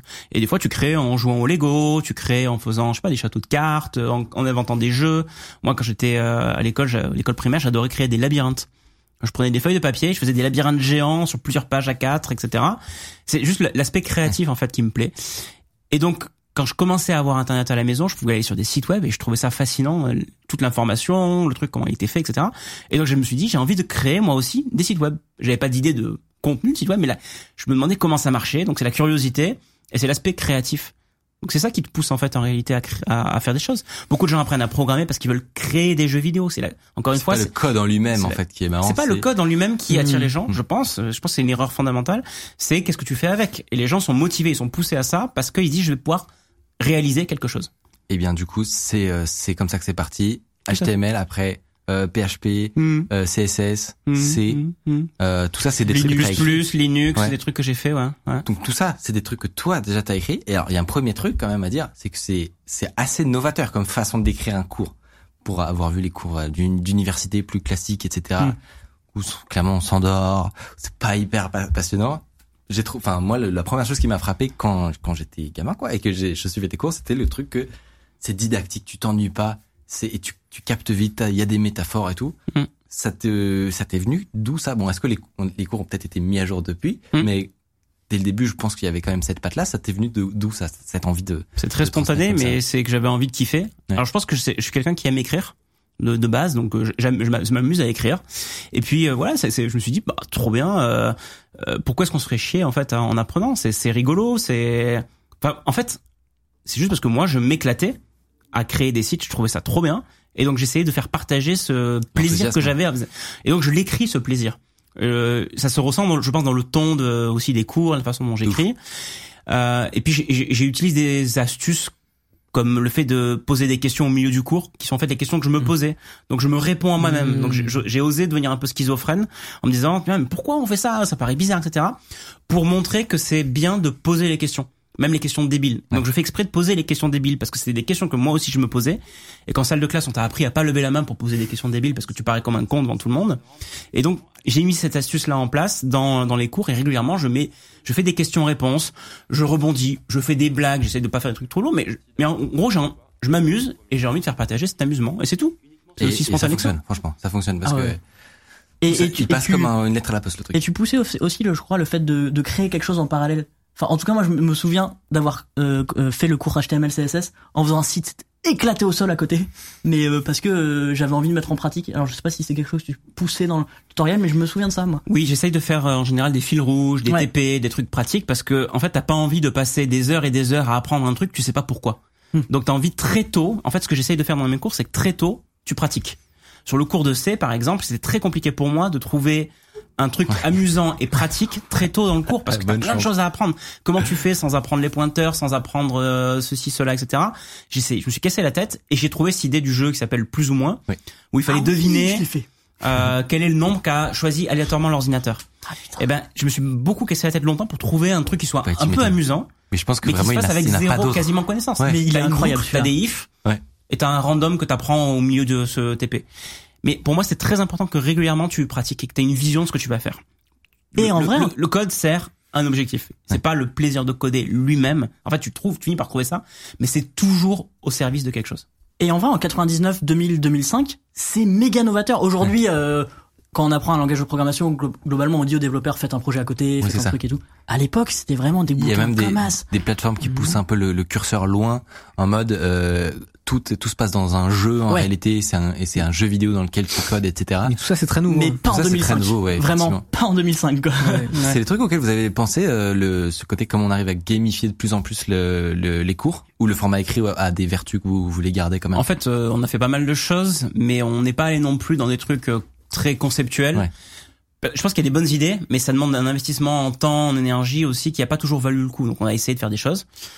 Euh, on a rajouté clairement de la vidéo au tournant Ouais. des années 2010 parce que ça commence à être demandé, mais on n'a jamais perdu le, le- la trace de l'écrit. Peut-être à cause ou grâce à moi, Ouais. parce que moi j'aime beaucoup l'écrit et donc on essaye de combiner texte et écrit, euh, texte et vidéo parce que il y a, y a un besoin des deux. Il y a des avantages en termes de re- référencement, de SEO bien sûr, mais c'est aussi parce qu'il y a des gens qui apprennent mieux sur l'écrit Ouais. et d'autres qui apprennent mieux sur la vidéo. Et nos études ont montré que les débutants préféraient en général, en général, la La vidéo, vidéo, ouais. et les experts ont besoin plutôt du texte parce qu'ils aiment naviguer en Mais je diagonale et trouver 100% d'accord. Je-. J'allais vraiment dire Moi, ça. j'aime bien la vidéo. mais- Mm. Non mais c'est ça. Non mais c'est suivant les général, hein. suivant les sujets etc. Si tu tu t'attelles à un tout nouveau sujet hyper pointu et tout, on est d'accord, ça va être super la vidéo parce que voilà, tu t'as pas l'impression de te prendre un mur dans la face quoi. Mm. Mais je suis 100% d'accord que euh, pour avoir testé vraiment plein plein plein de formats sur plein de langages différents etc. J'ai l'impression que tu fais un, que d'avoir fait un full circle en fait et d'être revenu beaucoup au- à l'écrit parce que comme Mm. tu dis en fait c'est le plus rapide. C'est-à-dire que vraiment pour euh, aller très très vite et, euh, et aussi pouvoir passer les sections que tu connais déjà parce qu'à un moment le réapprendre la théorie de c'est quoi une boucle une variable des trucs comme ça euh, voilà tu tu peux tu peux passer et, et ben bizarrement l'écrit c'est un- peu une unpopular opinion j'ai Non, l'impression alors mais- moi je suis, je suis T'es d'accord parce que d'accord c'est chiant de passer dans une vidéo. Si tu, en fait, si tu veux une info précise, Ouais. Bah c'est c'est beaucoup plus simple le texte parce que t'as potentiellement des sous-titres et tout machin. et même J'ai tellement de- l'habitude La de bien pour la YouTube découverte. que du coup, je scrub quoi. Genre. Ouais, mais moi j'ai moins cette habitude. Mais Il y, après, a un, il y a euh, un côté plus pratique de, de pour la vidéo d'accompagner, de faire découvrir un côté didactique. Mais effectivement, quand tu as besoin d'un élément précis, en général, c'est un peu moins bien outillé pour euh, repérer les points euh, en question. Tu peux pas faire une recherche d'un texte dit dans une Mm, vidéo encore aujourd'hui. Ouais. Le jour où c'est le cas peut-être, mais on, c'est, on le contrôle F. ouais il y a quelqu'un dans le chat qui disait ça justement le contrôle F bah mine de Ça, rien, c'est vrai. Mais, mais je le fais tout le temps. Ouais, alors Mm. il y a des hybrides maintenant parce qu'on arrive à bien trans transcrire des vidéos et du coup, euh, Ouais, mais t'as c'est pas plus encore. de vidéos avec la ouais, transcription. mais les transcriptions d'une vidéo, si tu regardes en texte, c'est quand même ce que tu dis. Ouais. c'est pas ce que tu Ça écrit. pas. Ouais, ouais. C'est ce que je veux dire. Donc à la fin, le transcript, c'est ça pra- c'est pratique, mais ça fait pas tout. hein. Euh, c'est au moment où tu lances euh, donc euh, le site du Géro à l'époque, donc tu as 13 14 ans, euh, ça prend assez vite quand même euh, un peu d'ampleur. Euh, ça fait quoi quand à cet âge-là d'a- d'avoir un autant de entre guillemets de visibilité, c'est pas toi, c'est ton, ton service mais toi tu le vis comment perso? Alors c'est pas vrai que ça ait pris de la visibilité très vite, parce que je pense qu'il y a eu bien euh, cinq ans, cinq années, c'est long, où euh, il y a euh, trois chats qui passent sur le site. C'était hein. le c'était le Quand j'avais 100 un principe visiteurs par niche, mois, ouais. c'était la fête. Ouais. C'était la fête. Quand j'avais un message qui était posté sur les forums, je me souviens encore le jour où le premier message a été posté sur les premiers forums. J'étais au ski et euh, j'essayais, d'aller sur la borne internet 56K euh, pour me connecter. Ça il fallait mettre des pièces et tout. Littéralement, fallait mettre des pièces pour se connecter à internet. Hein. Pour pour voir le message, ensuite écrire la réponse hors ligne et ensuite me reconnecter deux minutes pour juste up- euh, uploader la, la réponse. Donc non, j'insiste sur le fait que ça a mis ouais, beaucoup de temps pas à maturer. succès, mais y- quand même le moi j'essaie de me projeter par exemple quand j'avais 13 14 ans, euh, l'idée d'avoir une plateforme publique où, le- où- où, comment dire les gens voient mon travail et peuvent interagir avec moi, c'est un truc quand même. Mais il y avait personne hein, à l'âge de 13 ans, j'insiste. Ouais. Là où ça commence à assez connu, c'est quand j'ai commencé à avoir 18-20 ans. Ouais. Ah. Et là, effectivement, dans mon école d'ingénieur, quand j'arrivais, les gens savaient que je faisais un truc qui s'appelait le site du zéro. J'étais pas connu de visage, parce qu'il y avait pas de vidéo, de- il y a pas de photo de moi Ouais. nulle part, en fait. hein. Moi, je, je signais Mathéo 21 et euh, il y avait vraiment me aucune photo. C'était un avatar de Bart Simpson la plupart du temps. Donc euh, très difficile de me de me reconnaître, mais les gens savaient au final qui j'étais. Et donc là, ouais, c'est vrai que les gens commencent à en parler un peu, mais c'est uniquement dans le cercle bien geek d'école d'ingénieur. En dehors, personne ne me connaît. Donc ça me ça me fait rien de spécial. En vrai, moi, je suis toujours à fond parce que je project, kiffe écrire ouais. des cours, je kiffe partager, je kiffe aider les gens, euh, etc. Donc euh, je continue à faire ça et il y a des gens qui effectivement me connaissent par ça, mais ça me clairement ça me confère pas particulièrement un statut social dans, Ouais. dans l'école. J'ai juste ma, ma bande de potes et on fait ce qu'on a à faire. Ils suivent parfois tes cours sans le, forcément le savoir. Ils, ils le, ouais, pour beaucoup ils le savaient quand même. Ouais. C'est l'administration de l'école qui le savait pas forcément. Euh, des fois, c'est amusant de voir un prof qui recommande ton cours alors que toi-même t'es. Oh, c'est incroyable. Quel homme. Oh, mais ça, c'est génial. Mais, mais Tout bon. le monde veut ça dans sa vie. Et puis maintenant, ma- par contre, au fil des années, effectivement, je suis devenu un peu plus public dans le sens où j'ai mis ma photo et j'ai fait les vidéos notamment. Et là, les gens me reconnaissent dans la rue régulièrement et m'arrêtent et me disent euh, ah tu t'appelles Mathieu Nebra et ah c'est grâce à toi le site du zéro. Y compris quand j'ai un masque, les gens me reconnaissent. Donc ça, Ah, ça m'a fait halluciner. Ouais. Il y a quand même, moi j'ai remarqué un- un- un- une baisse quand même en statistique du nombre euh, du nombre d'interactions. Pas toi, Hardy. On avait tous eu cette discussion au début du confinement, enfin de- du Covid. Ouais. On se disait avec le masque, on se fait plus arrêter dans la rue du tout. Et je pense qu'il y a des presque vrai, franchement. Ouais, moi ça m'est arrivé quelques fois, mais pas beaucoup, tu vois. Mm. Et je pense qu'il y a des youtubeurs, sous encore plus gros que nous, qui ont revécu et qui sont allés à Franprix pour la première fois depuis 5 ans, tu sais. Genre vraiment, ça doit être assez délirant. quoi. Bonheur. Tu dirais, tu dirais que t'as hum, écrit combien de tutos en tout sur euh, sur euh, ces ces longues années? Combien euh, combien tu dirais que t'as écrit de tutos? Moins moins de 100. Ok. C'est ouais, il faut dire que bon quand mais même. euh, mais attends, un tuto. Enfin, tu vois, la question est, est, un peu particulière parce qu'il y y a des tutos comme C++ Ouais. Qui co- peuvent correspondre en- au standard d'aujourd'hui comme l'équivalent de 10 tutos. Euh, Parce qu'il est gros ce, Ouais. celui-là. Et c'est- extrêmement long en bien plus. mastoc, ouais. Donc, euh, donc ça dépend comment tu comptes. Mais J'ai- Alors j'espère ouais, que tu. quelques peut-être tu- 45 quarantaine. Ok. peut-être. Mais quand même. Tu vas pas me demander. je hein, je l'ai dans pas fini le tuto. J'ai jamais fini. il est dur. Franchement, il est dur. C'est dur. ouais. Ouais, mais, Après j'avais 12 ans mais aussi. Certes. Euh, sur la question en 2022, quel conseil on pourrait donner à quelqu'un qui nous écoute euh, et qui voudrait s'y mettre il y a, En fait, il y a deux questions. Il y a le côté quoi apprendre d'abord? Donc, euh, c'est quoi les langages, les frameworks, les du, du web, pas du web? Et il y a aussi le, le- la question du format. On, on en, Comment? On en discutait exactement le comment. Est-ce qu'on fait de l'écrit, euh, de la vidéo, euh, du Est-ce qu'on fait un stage intensif? Est-ce qu'on Ouais. fait un peu le soir euh? Est-ce que le cursus classique et tout? Ah bah, euh, Alors avant de, avant de, de se lancer, est-ce qu'on fait un petit tour de table déjà pour un peu avoir les parcours? Euh. Hardy. Alors, euh, Ton expérience avec euh, la programmation. avec la programmation, waouh. Euh, non, moi clairement, euh, j'ai commencé à m'intéresser à l'informatique en général quand j'avais euh, quand j'avais euh, 10 11 ans Euh, et parce que mes- parents étaient tous les deux euh, travailleurs in- indépendants euh, libéraux, euh, et donc euh, ils travaillaient à distance, ils faisaient du télétravail à l'époque du 56K. Tu vois vraiment euh, old, Donc, old by. Donc, une heure par semaine. a- non mais à un moment donné dans mon village dans l'Oise on faisait partie des trois personnes qui avaient internet quoi vraiment genre, on a vécu ça tu vois et euh, et donc bref voilà c'était marrant et, et j'ai commencé à m'intéresser à bidouiller euh, mais je me suis plus intéressé pas forcément à la programmation mais plus au système donc à maîtriser un peu enfin maîtriser c'est un grand mot quand t'as 14 piges mais apprendre en tout cas euh, Linux euh, tu vois comment ça fonctionne etc Euh, le, le côté admin 6 m'a toujours beaucoup plus intéressé que la programmation euh, et il y a deux trucs dans ma vie qui m'ont fait apprendre un peu à coder. Alors encore aujourd'hui, j'aurais jamais la prétention de dire que je suis développeur, mais je suis capable de bidouiller suffisamment euh, de Python pour faire deux trois conneries quand j'ai besoin d'en faire une.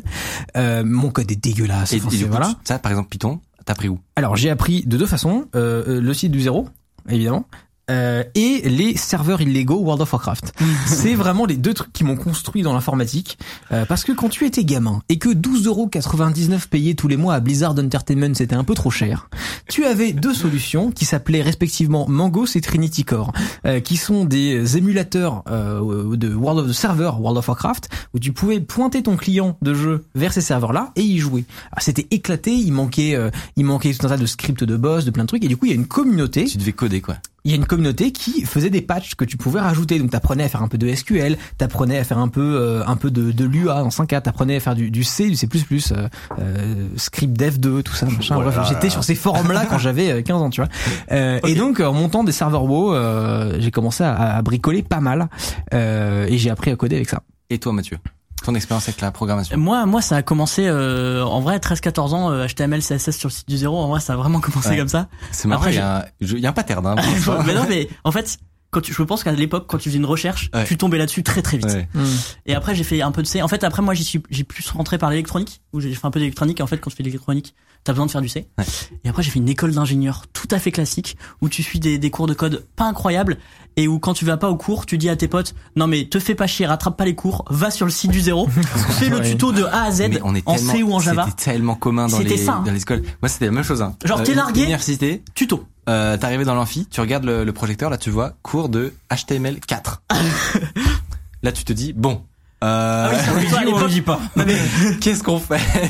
Et clairement, il y avait le, le, Ouais. l'option de, de- du site zéro. Voilà, tout était à jour, euh, euh, sur, sur des, sur un ton hyper, hyper sympa à lire et tout. Après, tout, tout n'est pas dans- acheté euh, à- dans, C'est dans la- les cours. franchement, euh, c'est un peu de la concurrence déloyale, alors parce que Ça l'était un peu. puis les cours des enseignants chercheurs, vraiment, c'était euh, c'était compliqué quoi. Donc ouais, j'en profite. Moi, j'étais euh, parcours euh, classique. euh, J'ai fait un, un DUT. J'ai appris à programmer à l'origine sur des calculatrices Casio en basique. Euh, voilà, au cours de maths, parce que j'ai, en vrai, j'aurais à, à- cette époque, il y avait déjà des trucs hyper modernes, parce qu'on rappelle que je suis un bébé. Euh, et donc, On rappelle que j'ai appris à Stom qui était Avril Lavigne. oui, On rappelle. hein. c'est vrai. J'ai honte, mais c'est vrai. Et donc, en cours de, Oh non, non, non. C'est super On l'a pas vu à la cam, mais le, le froncement de sourcil de Mathieu Desbras, il Aïe, est aïe, aïe, aïe. C'est vrai que ça fait longtemps qu'on l'a pas exceptionnel. vu Avril Lavigne quand même. Non mais tu vois, ça, ça fait bizarre. C'est une référence culturelle globale. Bon, et on n'y revient pas quand même. Euh, et donc j'ai appris à coder pendant mes cours de maths parce que j'avais euh, que ça à faire finalement sur la calculatrice. Après j'ai appris euh, Java, euh, HTML, CSS sur euh, le sud T'es zéro. passé par Java? J'ai commencé par Java sur euh, Trop marrant. cours, Pourquoi? euh, ton cours. C'est pas le mien, en l'occurrence, c'était un des cours les plus célèbres, mais c'est, euh, c'est pas du tout, hein, c'était un Eh ben, Cyril Herbie qui faisait ça. Et ben c'est vrai que déjà j'ai commencé au moment où il y avait plusieurs euh, personnes qui bossaient euh, Ouais. à faire les cours, donc ça indique quelque chose déjà. Euh, et, euh, et voilà, après j'ai dû apprendre euh, HTML, CSS, après PHP, après euh, C, C++. Et voilà, après j'ai, testé plein de trucs. Et, euh, et tout principalement sur le site du zéro. J'ai dû tester vite fait d'autres plateformes dont on discutait qui ont un côté très très gamifié où, euh, où c'est étape par étape, etc. Genre Code Academy. Code Academy un peu, ouais. Mm. Euh, j'ai testé un moment euh, très vite fait Udemy, donc qui est une plateforme hyper connue euh, maintenant où il y a des cours qui sont payants mais complètement vidéo. J'ai testé tous ces trucs pour, comme je le disais, à la fin faire un, un gigantesque retour sur la forme classique en fait, qui est de re- li- lire des cours de texte, lire des carrément des documentations parce que à un moment ça peut aller aussi assez, en réalité assez vite. Euh, du coup, euh, du coup voilà. Et toi, comme on l'a dit, t'as commencé avec du bouquin. Maintenant, tu tu t'apprends toujours à coder quand même? Oh, tu te tu t'entretiens, on va dire? Sur le développement? Ouais, c'est ça, sur apprendre des nouvelles, que tu euh, des nouvelles codes choses. toujours Ah, J'en ai fait il y a quelques temps, mais très récemment, non, non. Je fais plus du produit, donc c'est plus Ouais, euh, qu'est-ce qu'on fait? Pas Mhm. comment le code, Ouais. mais euh, où est-ce qu'on va? Parce que finalement, tu peux mettre des développeurs pendant des années sur des projets qui servent à rien. Donc, euh, je pense que la bonne question à se poser, c'est qu'est-ce qu'on fait et comment est-ce qu'on voit le résultat? Donc ça, c'est plutôt ce qui m'intéresse ces derniers temps. Et, euh, et donc sur le sur les formats, c'était t'as testé le bouquin. J'imagine que t'as évidemment relu, comme tu disais, tes propres cours. Tu Mm. dirais que déjà sur cette question-là, sur le sur le format, c'est quoi le le mieux pour commencer? On est on a on a évoqué plein de trucs très très larges là, genre Mm. de, de la formation hyper simple à l'école d'ingé. Euh, Euh, J'ajoute que certains profs étaient quand même mieux que d'autres. Moi, Oui. tu as parlé du Java. Je me souviens que mes cours de Java, on avait un prof Ouais. qui était plutôt cool et qui nous apprenait plutôt bien les choses. Parce que je me souviens parce qu'on n'est pas trop allé sur le site du zéro. bon donc, indice, euh, donc ça veut dire qu'en plus on avait tout un projet à faire et tout. Il y en a qui sont, il y a- tout n'est pas acheté. C'est ça que je veux Ah dire. bah tout n'est pas bah acheté dans Peut-être les les peut-être qu'il me il me manque un bout de l'histoire, mais Java c'était vraiment très prépondérant à une époque pour que vous Bah ayez ouais, commencé hein. par ça. mais ça, c'est que ça Parce que j'ai l'impression que c'est ça a disparu. C'est quand même énorme. Hein. Non. Ah ouais Non, c'est énorme. Alors, Super Java, Java, c'est très très très très gros dans l'industrie. Hein. c'est Ah, je gigantesque. je fait, pas. Je, non mais Si je tu travailles dans les dans les dans les pour pour des banques, pour des assurances, Ah comme Il y a ça, beaucoup de c'est- Java. mais que ça. Tu- je- Ah ouais, J'ai une anecdote, je sais pas si elle est toujours vraie. Mais à une époque, les cartes SIM tournaient tous sur un- une micro version de Java. Ouais. Je sais pas si c'est toujours vrai. Peut-être le bah, chat de pouvoir tu me peux faire dire. de l'embarqué, tu peux faire Ouais. du web, tu pouvais faire Vraiment, non, mais sur n'importe quel Java, c'est énorme. Et puis même pour, apprendre la programmation objet. euh. Bon là, on parle dans les trucs, euh, voilà. Mais c'était un bon langage support. carrément. C'est aussi pour ça que je l'ai Non, appris. mais en fait, euh, c'est c'est le, je- ça m'étonne pas tant que ça le le- le- l'étonnement parce que dans Hypeland, on entend moins parler de Java, de Java tu vois. Dans, Tu veux dire que je suis un résident de Hypeland Waouh non mais non mais c'est ça Fais gaffe parce que je vais te prendre une demi-heure à te parler de métaverse. Fais attention à toi. la, la bulle euh, de le- de l'audience Pour complète. faire, pour faire le parallèle, euh, t'as des trucs, t'as des langages un peu nouveaux qui, qui apparaissent, qui sont un peu le TikTok du moment, et euh, Java, c'est- Java c'est Facebook. Oh, C'est là où il y a oh, tous les il est vieux. bien. Java c'est Facebook. C'est ça. Mais la vérité, c'est que c'est super utilisé. Ouais, ouais. Faut pas l'ignorer loin de là. Mais c'est est-ce que c'est utilisé parce que euh, c'est populaire dans l'industrie ou est-ce que c'est encore technologiquement à jour? Ah oui, ça, ça évolue. D'accord. Non mais Ah ouais, c'est des pas- vraies pas questions. obsolète, Je- pas je-. Voilà. Ok. D'accord. Ok. Euh, mais ouais, du coup par exemple un premier cours pour commencer. Eh ben, j'ai- euh, je je pense que c'est une question piège. et Ouais. qu'il faut pas y répondre. Ah. Parce que je pense qu'il n'y a pas de meilleure façon d'apprendre. Je pense qu'il n'y a pas de meilleur format. Je pense que chaque individu est unique, a des besoins d'apprendre différents et des parcours de vie différents. Mais c'est La totalement grosse erreur qu'on fait ouais. dans le système scolaire, c'est qu'on pense qu'on doit être formaté, qu'il y a une bonne façon de faire et que si on se plante ou qu'on fait une erreur à un moment donné, on va jamais s'en ressortir et jamais retomber sur nos parts. C'est pas du tout vrai. Dans ma boîte, il y a des gens qui ont tous des histoires très différentes, mais vraiment très différentes. Et ce que j'ai appris avec le temps, c'est qu'il faut savoir se faire confiance et savoir aussi reconnaître le fait qu'on est unique, qu'on va avoir un parcours de vie unique. Et donc la bonne réponse, c'est euh, de faire le truc qui te plaît, le truc que tu aimerais créer, le truc voilà qui te qui te donne envie à ce moment-là. Et peu importe le langage, et même tu peux prendre un langage un peu obsolète ou qui va plus tard Ouais. être obsolète. En fait, on s'en fout. Ce qui compte, c'est d'en- d'entamer la démarche progressive, de faire des choses. Ce côté un peu hacker mindset, il faut l'avoir dès le début. C'est je veux créer des choses. Et tu te prends, tu fais pas de la suranalyse pendant des années, tu fais jamais rien sinon. Donc, vas-y, lance-toi. Si ton but c'est de faire un serveur Minecraft ou je sais pas quoi et tu veux apprendre à faire ça, tu vas peut-être devoir apprendre tel ou tel langage de programmation. D'ailleurs, Minecraft est en Java. euh, ou était en J'avoue. tout cas. Ah oui, c'est vrai. Euh, c'est vrai. voilà. va. Ah, et, ouais. et- et tu vas apprendre au fur et à mesure et, euh, et c'est parce que ça te fait kiffer justement de modifier ton serveur Minecraft Hmm. que tu vas passer des heures et des heures à apprendre telle et telle spécificité du langage Java que t'aurais jamais fait en temps normal parce que ça te fait vraiment chier. Là, ça, d'un coup, ça devient excitant parce que t'as un projet, t'as un truc à réaliser. Un truc Tu précis peux pas être surtout. ministre voilà. de l'éducation, un peu comme ça. ou, euh, C'est plus compliqué que juste ça, l'éducation, mais Euh, et alors bon, moi je ce ce projet-là, je me souviens, c'était justement sur ma calculatrice euh, euh, basique, c'était de faire un Texas Hold'em. Ah oui, c'est. Mais en fait, Ça doit être vachement dur. euh, c'était bon, j'ai fait une version hyper simplifiée où tu t'avais que à partir du 7 Hmm. de le t'avais 7 Ah ouais, parce qu'avec toutes les règles et tout. oh. Et, euh, et chacune des, Ouais. des chacun des cas, je me souviens, euh, était totalement fait manuellement et ça prenait, prenait 30 secondes à la fin d'un tour pour calculer qui avait gagné. Est-ce qu'il y avait un arbre de if-else gigantesque forcément, forcément. Donc euh, donc non mais j'approuve totalement parce que c'était je, je m'en foutais totalement du code du, du langage Ouais. du basique, ça m'intéressait pas, je voulais juste avoir le résultat quoi. il faut faire du sale. Faut pas avoir peur en fait de passer par des trucs mauvais, mal faits, mais qui donnent un résultat. Et après, plus tard, t'apprends pourquoi c'est bien de pas faire des imbrications de if impossibles. Mais t'es obligé de passer par là, de faire l'erreur aussi, parce que ça prend 30 secondes et que c'est trop long pour vouloir améliorer. Mais t'as besoin d'un résultat assez tôt. C'est Mhm. important qu'il y ait un objectif. Moi, j'ai effectivement passé beaucoup de temps sur les calculatrices basiques aussi. Et donc, j'avais fait un programme un peu similaire sur un jeu. Je me souviens plus exactement ce que c'était. C'était aussi de la merde, globalement. Mais il y avait un résultat et j'étais super fier. Et c'est parce que je voulais créer quelque chose. Donc pour moi, la bonne réponse, c'est j'ai appris le basique à ce moment-là parce que je- ça, c'était un moyen pour une fin. C'était quoi le, le justement le, les projets qui toi t'ont t'ont motivé le plus à apprendre des, des nouveaux langages, etc. Peut-être des trucs un peu à la con que- qui sont un peu honteux. Moi, je, je, je sais que j'en ai des comme ça. Est-ce est-ce que t'as des Je voulais faire un casse-brique. Ouais. J'avais juste envie de faire un casse-brique et j'ai passé beaucoup de temps à créer un casse-brique en C avec euh, la bibliothèque SDL. C'est aussi comme ça que j'ai créé le cours de C au départ. Je crois que j'ai jamais montré ce casse-brique. Je suis pas sûr qu'il soit dans le cours. Mais j'ai passé du temps euh, quand j'étais dans les années un peu d'ingénieur et euh, ouais, c'était un truc qui me faisait kiffer. Je voulais vraiment voir comment si je pouvais créer un casse-brique. Alors, il y avait rien de révolutionnaire. J'ai pas d'idée géniale, mais là, j'avais vraiment envie de créer un casse-brique. Et puis ensuite, je me suis dit, ah, ça marche. Je me fais chier. Qu'est-ce que je fais? Je vais faire un éditeur de niveau. Et donc, j'ai passé beaucoup de temps à créer un éditeur de niveau pour le Ah, casse-brique. Ah oui, là, là, on est quand même. Un- ça, ça commence à être un. Et je me suis posé plein de questions et j'ai appris plein de choses justement parce que j'avais cette vision, j'avais cette envie de faire le truc.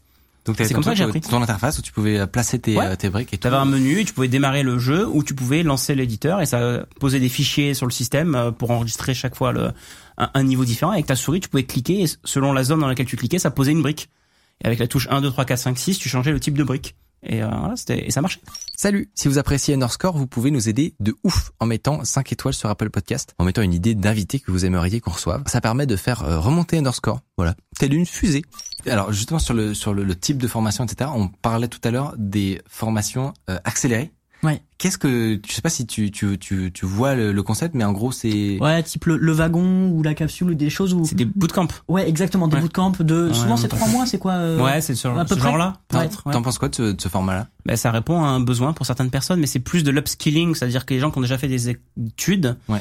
et qui veulent ajouter des compétences particulières de Hmm. générales, peut-être en programmation ou en ou en data, etc. Et donc ils vont faire ce type de truc parce que peut-être le- leur formation initiale le, les a pas euh, bien formés à ça ou ils pensent qu'ils ont besoin de rajouter des trucs. Donc ça répond à un besoin. C'est pas avoir un diplôme parce que les trucs-là en général ne délivrent pas des diplômes reconnus par l'État à ma connaissance. Mais c'est pas grave. Le but c'est de rajouter un set de compétences plutôt que de repartir pour trois ans d'études. Ouais. Donc ça répond à un besoin. tu peux faire ça euh, potentiellement un été en mode gros tryharder. Ouais. Et euh, Mais c'est bien. Et est-ce que alors c'est c'est c'est réel parce que parfois les gens se disent j'ai envie d'apprendre à coder mais j'ai j'ai pas forcément énormément de temps etc. Typiquement se mettre des challenges genre ok au bout de deux mois au bout de trois mois j'ai appris euh, j'ai appris à coder tu vois ou alors j'ai appris euh, à faire tel truc. Est-ce que c'est réaliste déjà se dire euh, je, je vais apprendre à coder en trois mois ou est-ce que c'est pas un peu euh, Je sais pas ce que ça veut dire apprendre à coder. Bah, c'est déjà. ça, je- C'est quoi Quand est-ce que tu dis ça y est j'ai appris à coder? Bah c'est clair Tu vois? En fait, il y a pas de fin. Il y a pas de Mais- fin. Il y a pas de fin. Non non. Euh, je pense qu'il faut se donner un objectif qui est. Je reviens à ce que j'ai dit tout à l'heure. Ouais. Un objectif de réaliser quelque Je chose. réalise si tu veux lancer chose, ton ouais. Ton casse-brique euh, ou ton serveur Minecraft et, tu, et ça c'est ultra motivant. Et là tu vas plus compter les heures. Alors que sinon tu vas tu peux te faire chier et tu sais pas pourquoi tu le fais au final. Donc mettez-vous un objectif. Ça c'est vraiment mon principal conseil. Un objectif de réalisation concrète. Et après peu importe les moyens. tu veux dire euh, Ouais, moi j'ai j'ai des exemples ou des, des témoignages de, de, de collègues ou d'amis euh, qui ont fait par exemple une école d'ingénieur, mais pas du tout en informatique.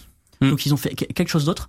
Et soit parce que euh, ils n'arrivaient pas à trouver euh, du travail dans leur branche, soit parce que parfois ils le désiraient. Euh, ils ont fait une petite formation, un peu bootcamp Hmm. de, de, trois, de, de trois mois ou de plusieurs semaines, parfois même euh, payé par une boîte qui après les embauche. ok Donc il y a même des, des boîtes qui, qui payent en mode on vous paye votre reconversion entre guillemets euh, parce qu'on sait que vous avez de- déjà une base de vous savez comment marchent un petit peu près les, les choses l'informatique et tout même si vous avez vous avez jamais développé et ils suivent ça pendant plusieurs semaines et après euh, ils sont employés ils vont chez un client et et en trois mois ils sur ton compte PCF et- alors je oui il y a CPF, mais ça existait pas à l'époque. euh, peut-être. euh, bah là là c'est plutôt récent alors je sais pas comment marche le PCF honnêtement Je- CPF. CPF C'est oui, pas-. C'est totalement autre chose. Rien à voir. on est sur le parti communiste français bonsoir à tous Le compte Euh, PCF. Ça, ça marche comment? Parce que moi je connais que l'arnaque au compte euh, Bah, CPF mais- C'est malheureux. Hein l'idée est bonne pourtant. En fait, euh, jusqu'ici, les, les, les salariés en fait euh, avaient des crédits d'heures de formation qu'ils pouvaient utiliser, mais ces heures en fait étaient un peu vagues, Euh, et donc on a transformé ça en euh, en, en espèces sonnantes et trébuchantes pour acheter des formations. Et donc, je crois que selon les, les, cas de figure, tu gagnes 300 à 500 euros sur cette cagnotte automatiquement en tant que salarié, parce que tu cotises en fait, et tu peux l'utiliser pour acheter de la formation. Alors après, il y a des problèmes, c'est que les gens euh, vendent des formations qui ne sont vraiment pas du tout de bonne qualité, et donc là, il n'y a pas assez de, de contrôle peut-être à ce niveau-là. Ouais. Mais l'idée de fond, c'est de donner le pouvoir en fait aux individus pour qu'ils puissent décider de dépenser cette cagnotte pour la formation quand ils veulent dans leur vie. Et les inciter à faire ça en fait. Alors qu'avant c'était beaucoup contrôlé par euh, par l'employeur et donc si l'employeur voulait pas trop que tu te formes, en fait t'avais pas trop les moyens Ouais, d'utiliser. Ah, ça, il fallait une autorisation. euh, Il y avait- Ce qui est bien, c'est quoi, il y a- il y a Là, pas mal de machins en ligne Le pouvoir est qui- revenu un peu à l'individu et c'était un besoin en fait. Et ça a été inspiré beaucoup de Singapour parce que Singapour a, a été le pionnier euh, Ok. de cette Là, méthodologie. mais c'est un truc qui marche seulement pour faire de- des vraies formations physiques comme on en parlait là, des, des Non, formations en accélérées ligne ou ou en présentiel, peu importe. Et donc Euh, par exemple, Open Classroom, tu peux faire euh, avec cette cagnotte là vos formations. euh, Tu peux faire ouais euh, des formations On des bouts de payer avec formation le avec le CPF. On est dessus. Ouais. Ok. Ah, parce que je, je le précise, mais l- l'entièreté des formations est en accès gratuit, mais il y a aussi des euh, des, des formats différents. Peut-être préciser, ouais, effectivement, depuis le premier jour du site du zéro, en fait, tous les cours sont gratuits. Et donc là, on a 600 cours en ligne, tous gratuits sous licence Creative Commons. Ce qui est payant et comme, pourquoi on vit et pourquoi on fait ce qu'on fait, en fait, c'est parce qu'en fait, tu peux avoir des formations diplômantes. Donc, elles utilisent les cours gratuits. Mais ce qu'on te fait vraiment payer, c'est le, ce, qui- ce que j'appelle le pur jus. En fait, c'est l'acquisition des compétences avec la réalisation des projets. Et tu obtiens aussi un mentor individuel qui va t'accompagner toutes les semaines Qui va te motiver. pour avancer, qui va valider les compétences. Ensuite, il y a un jury, tout ça, ça coûte de l'argent. Ouais. Et à la fin, on te délivre un diplôme reconnu par l'État. Et alors ce genre de qu'on fait maintenant, euh, c'est comme ça qu'on existe. C'est pour Mais ça qu'on est. euh, et on a, on a avec 12 000, le en fait, on a des centaines de milliers de gens qui continuent à su- su- suivre les cours gratuits. Mhm. Ces cours servent en fait de base pour la partie payante. Et si tu veux euh, de, te former à un métier, avoir un diplôme, etc., comme n'importe quelle école en fait, euh, tu tu t'inscris à un parcours. Donc soit tu peux financer par ton CPF, soit il y a d'autres plein de mo- modes de financement, ou soit directement ta carte bleue.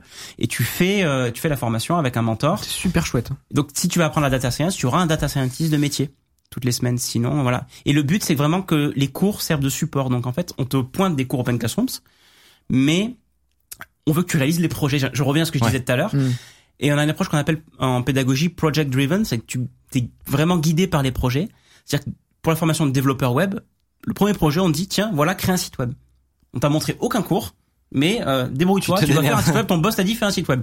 Et en fait, t'es accompagné, on dit bah tiens, il y a ce cours HTML, etc. qui peuvent t'aider, etc. Mais au moins, on te donne le contexte, on t'explique pourquoi tu dois apprendre, et on t'aide parce que toutes les semaines, t'as le mentor en visioconférence, t'as aussi un student success manager qui t'accompagne chez Open Classroom pour vérifier que t'es toujours dans les temps par rapport à ta formation, que t'es motivé, s'il y a des questions, etc. Donc c'est beaucoup un accompagnement humain en fait qu'on a mis en place en ligne. T'as la visioconférence qui se passe sur Open Classrooms, on peut suivre l'évolution, on a des courbes, on peut voir par rapport à la vitesse à laquelle t'avances, par rapport à la vitesse à laquelle t'es censé avancer. Donc on sait si tu décroches, ça déclenche des alertes et du coup on peut faire des remédiations. Très stylé. Alors, Ah, c'est sur génial, le, hein. sur le, mettons, je, on fait un exemple. On est en, alors on est en 2022. Je sais pas encore euh, coder du tout, mais je me dis, je choisis un projet, j'ai un truc, j'aimerais bien réaliser par exemple un petit jeu sur ordinateur. C'est souvent le cas. C'est souvent, Souvent, un des hein, il faut, faut reconnaître, c'est souvent des jeux. Voilà. Tu conseillerais quoi aujourd'hui pour euh, commencer à faire à faire ce jeu par exemple? Un truc qui Bah, ça me dépend. démoralise pas, euh, mais en même temps euh, qui me qui me mette en scène. Tu vois. Un jeu, mais tu vas me dire ça dépend quel jeu. Bah ouais. mais euh, je, moi je sais pas. je- en fait ça, m'est égal. Tu vois. Je vais te je te dis. Je veux T'as envie de faire un jeu. Avec Voilà. quel jeu t'aimes toi Un Je veux faire un Flappy Bird par exemple. Un Flappy Bird. Un Flappy Bird. Donc Voilà. tu veux, tu voudrais faire un Flappy Bird, Voilà. euh, donc euh, t'appuies et il monte, il Exactement. descend, il doit passer à travers. Exactement. Et ben il va falloir trouver un moyen de d'avoir une solution qui technologiquement fonctionne pour euh, pour ça. Donc tu vas chercher un petit peu qu'est-ce qui peut fonctionner pour Ouais. toi. Tu vas peut-être pas du tout savoir où chercher. Ouais. Donc tu vas demander à Je ne sais pas où tes chercher. potes. Je demande à mes potes. J'ai Tes pas de potes, ils potes. savent pas non plus. T'as pas de potes. Ah c'est con. Tu sais Très vraiment très pas seul, euh, Non, je sais Mickaël, hein. pas. Ok. Très très seul. Eh ben, mais par contre, euh, Sébastien Evra, j'aimerais qu'il me donne un compé- conseil. compéten- compétences euh, euh, Google, comment Ouais. coder un Flappy Bird. Ok. Et je suis sûr que quelqu'un l'a fait. Allez. Vrai, ce Globalement, tu, vas, tu, vas- risques de trouver quelqu'un qui a, qui a des explications, etc. Peu importe la technologie. Ouais. Moi, je sais, je saurais le faire avec euh, à l'époque du C, du SDL. Ok. Tu pourrais le faire en Swift. Tu pourrais le faire euh, à l'époque. Tu pouvais coder en ça. Flash. En Ouais. Flash, euh, Mmh. c'est- ça existe Oh, plus, mais. Ouais. Euh, ça existe plus. Action, ouais, ActionScript et tout ça.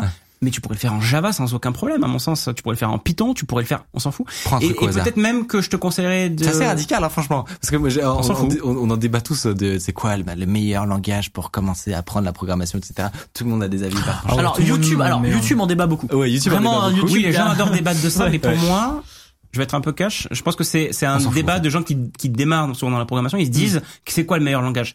Euh, nous, chez Open Classrooms, en fait, cette question-là, elle est assez dépassée. La question, c'est qu'est-ce que tu dois faire? Qu'est-ce que tu veux faire? Et peu importe le moyen, euh, il y a une réponse à un moment donné que tu vas trouver sur euh, le domaine que tu vises, mais tu vas, tu peux passer par plusieurs chemins et ça fonctionne quand même. Ok. Mais en vrai, ce qui a beaucoup changé, c'est que sur le dev de jeu, surtout quand tu veux apprendre à faire des petits jeux, autant à l'époque, effectivement, on allait suivre des tutos de code, de machin, autant aujourd'hui, c'est Unity et Unreal Engine, tu vois. Et puis voilà, Et- j'allais et, dire, il y a des, ouais. outils assez avancés aujourd'hui qui te font ça. Donc peut-être qu'avec Mm. Unity, tu le feras très bien d'ailleurs. En 2D. Et tu peux coder dans Unity d'ailleurs et apprendre à scripter dans Unity ou dans Bah, Unreal. très bien. euh, ouais. Bah voilà, on fait ça, on fait Unity. C'est quand même une grosse machine. hein, euh, non mais pourrais le faire. Allez, ça part. Ils ont tous un avis di- di- différent dans le chat. Ouais, Vraiment, ça balance. Ça dit quoi Bon, ça balance du assembleur, mais je pense que c'est pour la vanne. Non mais c'est vrai qu'il y a ce, il y a ce Flash, truc qui revient flash. souvent de ok il faut commencer par un truc dur euh, où vraiment tu, tu tu tu vois les bases et en fait derrière ça te permet de construire une bonne euh, un bon socle. Donc ça c'est un truc de boomer ça mec. Pas Ouais. trop dur quand même. Non mais c'est ça. Sinon tu fais jamais rien. Tu vas jamais y arriver, tu vas te démoraliser. Mais ça que beaucoup à une c'est époque des gens qui disent je veux faire un MMORPG avec plein de une imagination débordante. Mais un MMORPG, c'est un énormément de travail. Donc, il faut avoir des milestones, il faut avoir des étapes où tu peux dire, OK, j'ai quand même réussi à cranter ça. Parce que tu penses que à la vision extraordinaire du futur, tu, tu risques de, te, de décourager au milieu. C'est clair. Même suivant les suivant les écoles, il y en a qui adoptent ou pas ce ce, ce, ce système-là. Et il y a des- il y a des écoles où tu tu te prends vraiment un mois de C dans la tronche pour ne pas en citer. Ah oui. Et euh, et alors il y a- c'est peut-être aussi un peu fait pour euh, pour décourager ou pas, mais je- mais c'est Tu, c'est tu- tu fais référence à un certain centre sportif aquatique euh, qui- Non mais c'est vrai, c'est c'est c'est osé quand même comme euh, comme euh, comme façon de de- d'enseigner quoi. J'ai mis 30 secondes à l'avoir, le centre sportif aquatique. Mais tu l'as ou pas? Non, moi j'ai enchaîné parce que justement, je- c'est euh, c'est la- l'école qui a fait notre développeur TIL. Oui, je sais, mais pourquoi? Ah, Il n'y a pas que eux qui font ça, c'est un type d'apprentissage c'est- au début de 42, pourquoi c'est un La centre piscine. sportif? Ah là. Compliqué hein. Je viens de l'avoir. hein. J'étais vraiment seul avec Alors, moi, vanne. moi, j'ai mis, je pense 30 secondes et, et après euh, Oh, bon. c'est terrible. Non mais c'est vrai que moi je trouve ça marrant de voir qu'il y avait différentes philosophies. Le côté, euh, il faut commencer avec des bonnes bases parce que si tu commences avec du Python, tu peux apprendre par exemple des donc il y a un, un langage qui est peut-être pas très verbeux, qui ça ressemble un peu à de l'anglais, donc on se dit ah bah je vais commencer par ça. Ouais. Et en fait il y en a qui vont te dire mais oui mais tu vas prendre des mauvaises habitudes et puis il y a la vie de Mathieu C'est Nemara, c'est- un, dé- oui. débat de, de, de comptoir. de comptoir. Euh, vraiment, je pense que c'est pas. Après, ça amuse des gens et ils peuvent y passer des heures. Mais Hmm. pendant ce temps-là, il y a des gens qui créent vraiment des choses et qui ont vraiment sorti leur jeu qui est très mal codé. Et je suis sûr que l'application iBeer, elle est sûrement très très mal codée en réalité derrière. certainement. Mais on s'en fout. Elle a répondu aux besoins. Elle marchait. Hmm. Et après, tu comprendras pourquoi c'est bien de bien coder. Mais Ouais. il faut passer par mal coder et faire le truc pour ensuite comprendre l'intérêt de vraiment bien structurer son code. Je suis resté à mal coder par exemple. Non mais Et franchement j'aime- j'apprends, hein. j'adore j'adore cette réponse de se dire euh, Bah, bah, en fait fais une recherche Google avec ce que tu veux faire dedans. Tape-le. Tu prends le premier truc et tu commences et t'arrêtes. Et de- lance-toi aussi. Et Alors t'en choisis un et lance-toi. Déjà, t'arrêtes de regarder des vidéos qui essayent de t'expliquer comment il faut se lancer, en fait. Sauf mais avoir un les vidéos- mentor, ça aide. Sauf hein. les vidéos Je- dans ça. sur, Ouais, sur Open je pense vraiment avoir trouvé quelqu'un qui peut servir de mentor. Mm. C'est le meilleur conseil que je peux te donner. Donc des fois, tu sais pas, t'en as t'as peut-être pas de potes qui ont fait, etc. Mais il faut aller les chercher. Il faut trouver quelque part sur internet quelqu'un qui pourrait faire ton un peu de mentorat régulier. Et ça, je pense, c'est le, le, le meilleur truc. Bicode qui va recevoir beaucoup trop de mails euh, après cette émission. Oui, bonjour, je m'appelle Valentin. Est-ce que tu peux être mon mentor? Soit mon daddy de code. euh, je vois que, attends, tu as refusé de mettre en place des formations sur Open Classroom. Euh, Alors non. Alors, moi, je, je, je sais. T'as dit que le site était horrible. Je- Non, en fait, euh, justifies tes Ma propos. question, c'était, euh, en fait, si euh, un jour tu as dit, je vais retrouver ma question. euh, on a refusé de mettre un- une formation sur Open Classroom pour faire du jeu vidéo Ah oui. parce que, euh, en fait, quand tu estimes que euh, potentiellement il n'y a pas assez d'emplois derrière, tu penses que c'est une mauvaise idée. Parce qu'en fait, la Pourquoi méthodologie qu'on a chez Open Classrooms pour faire nos formations, c'est on regarde l'état du marché du travail et la tension sur le marché du travail. Et donc, on veut réaliser uniquement des formations où les employeurs ont du mal à trouver des gens. Euh, parce qu'on sait le cas que du du coup, jeu on va former les gens pour quelque chose et ils auront un travail derrière. Notre objectif est que les gens aient un travail derrière. Et d'ailleurs, on mesure ce qu'on appelle le job placement rate. On veut qu'il y ait un certain pourcentage de gens qui, à la fin de la formation, la formation diplômante notamment, euh, trouvent un emploi. Donc ça, sert à rien d'aller les amener à l'abattoir si euh, c'est un truc où c'est complètement bouché. Et effectivement, on a une. Alors c'est ça qui est amusant, c'est une question d'offre et de demande. On a beaucoup de gens qui nous disent j'adorerais faire une formation de développeur de jeux vidéo. Mm. On l'a régulièrement. Parce que justement pour, des- pour la raison c'est j'aime bien faire ça, j'aimerais développer Bah oui. des jeux vidéo. Le problème c'est que dans la méthode qu'on a chez Open Classroom, c'est qu'on regarde l'état du marché du travail. On est connecté à des outils d'analyse en temps réel du marché du travail comme Talent Neuron qui nous permettent de- d'estimer la tension à un moment donné dans telle région, sur tel domaine. Et on voit que on a regardé donc parce qu'on nous a demandé, on a regardé pour euh, développeurs de jeux vidéo et la réponse est globalement bon courage. Il y a Ouais. plein de gens qui, qui, qui en vivent, mais globalement bon courage. Il y a plein d'autres domaines où ce sera plus facile de vivre de, de- du développement. Donc pour une personne qui réussit parce que son jeu c'est Flappy Bird et il a gagné des millions, il y en a combien qui n'ont jamais gagné d'argent? Beaucoup trop. Et donc, du coup, on s'est dit, on va envoyer les gens à l'abattoir. Et euh, ça serait Ah, pas intéressant. honnête. Et donc, même si on aurait gagné de ouais. l'argent, en fait, les gens auraient été déçus derrière et auraient pas trouvé d'emploi. Donc, on pense que ce n'est pas sain socialement de faire ce genre de choses. Donc, de c'est prendre ce critère en compte pour se dire non, on, on propose pas C'est hyper malin. Mais je pense que c'est ce qu'il faut faire. Ah, je dis, je dis À la base, je pense que Pas- c'est ce qu'il faut faire. pas du genre de valeur, mais. Voilà, du coup, ça nous a amené à, à- à refuser des formations ou alors en Ok. faire d'autres T'as d'autres exemples pas ou pas pensé à l'inverse. Euh, Ah, T'as des exemples de ça beaucoup de dit, de, j'aimerais- formations que t'as pas faites autres que le jeu vidéo et à l'inverse de formations que tu t'es dit on va Oui. pas le faire et en fait si parce qu'il y a beaucoup de demandes. Ouais. euh, gestionnaire de paye dans les RH. Ah, gens qui font la paye. Oh, ça a l'air fait, super chiant Ça ça. a l'air, ça a l'air, ça a l'air chiant. Donc, du coup, tu vois, il y a pas beaucoup de gens qui, de base, rêvent de faire gestionnaire de paye ou comptable même d'ailleurs. Mais les besoins sont énormes. Les besoins sont immenses. Et donc, on préfère aller chercher des gens et les motiver à dire là, il y a de la, il y a du, il y a, il y a des trucs. Ok. Euh, Parce que vraiment, les besoins sur gestionnaire de paye sont réels et, et, et grands. Et donc, on a fait une formation. Donc, du coup, on galère à trouver des candidats pour être, mais on en trouve quand même. Euh, plus, parce que là, on sait que derrière, ils ont un emploi. Ok. Et du coup, nous, on, a- on fait de plus en plus d'alternance. Et l'avantage de l'alternance, c'est que tu signes un contrat avec une entreprise dès le premier jour. Tu es payé par l'entreprise dès le premier jour. La formation est payée par l'entreprise, donc t'as rien à débourser. Donc l'éducation est accessible. Et les entreprises ont besoin d'alternants, donc euh, pour pour le par exemple pour le gestionnaire de paye. Donc ça ça combine bien tout. Tu com- tu relis le marché du travail avec le marché de la formation. Ben, vous savez ce qui vous attend, hein gestionnaire de pays. Allez, c'est parti. On calcule des lignes de, sé- de sécurité sociale. Je pense qu'on est tout à fait la cible euh, pour les gens qui nous regardent. non mais il y a des gens il y a des gens qui sont très contents d'avoir des, Ouais. des, des boulots où c'est clair, où c'est organisé, où t'as- on sait ce qu'on attend de toi. En vrai, il y en a plein. hein. Et Cherche un gestionnaire de paye dans ta région. Envoie mi code. Mais en vrai, c'est puis le, juste le fait que ça embauche et puis. Bah non, euh, c'est puis bon ça- ça Le critère, c'est que ça doit embaucher, c'est que- c'est que ça doit être euh, plus facile pour toi Ouais. de trouver un travail. Mais du coup, est-ce que ça veut dire que si le marché évolue et qu'il y a un métier qui recrutait, qui recrute plus, vous enlevez la formation? Ouais. Ah ouais. donc c'est vraiment Même en accès gratuit Comment Même en accès gratuit, par exemple. on euh, retire des cours effectivement de temps en temps. hein. On a on a fait pas mal de ménages, plusieurs centaines de cours, quoi, plusieurs centaines peut-être au moins fou. 150. Parce que déjà parce que les cours devenaient obsolètes, donc on avait un peu Ouais. honte de montrer des trucs un peu vieux et obsolètes. Donc évidemment on enlève ou on remplace par quelque chose de plus nouveau. Et ouais ouais. Et donc on, on est, il y a des il y a des formations ou des des trucs un peu où on effectivement on se pose la question est-ce qu'on va le changer, est-ce qu'on va la- l'adapter, est-ce que voilà parce que ça, ça évolue, les, les tendances évoluent. Ouais. C'est- Non mais c'est fascinant parce que Ouais. tu te dis effectivement le l'envie de, de faire du, euh, du jeu vidéo les les ultra enfin c'est un peu cliché mais le format oui j'ai fait des jeux vidéo euh, Mm. je sais pas trop quoi faire après mon bac bon l'informatique on dirait que ça ressemble vite fait à ce que je kiffe faire. On parle là-dedans.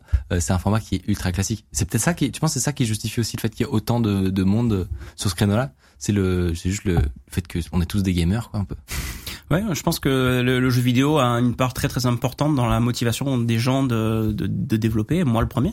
On a tous commencé par vouloir créer des jeux vidéo. Après, peut-être qu'on fait d'autres trucs, mais euh, euh, voilà, je pense que la passion pour le jeu et d'ailleurs pas forcément le jeu vidéo, mais le jeu en général, elle est commune à tous les gamins en fait.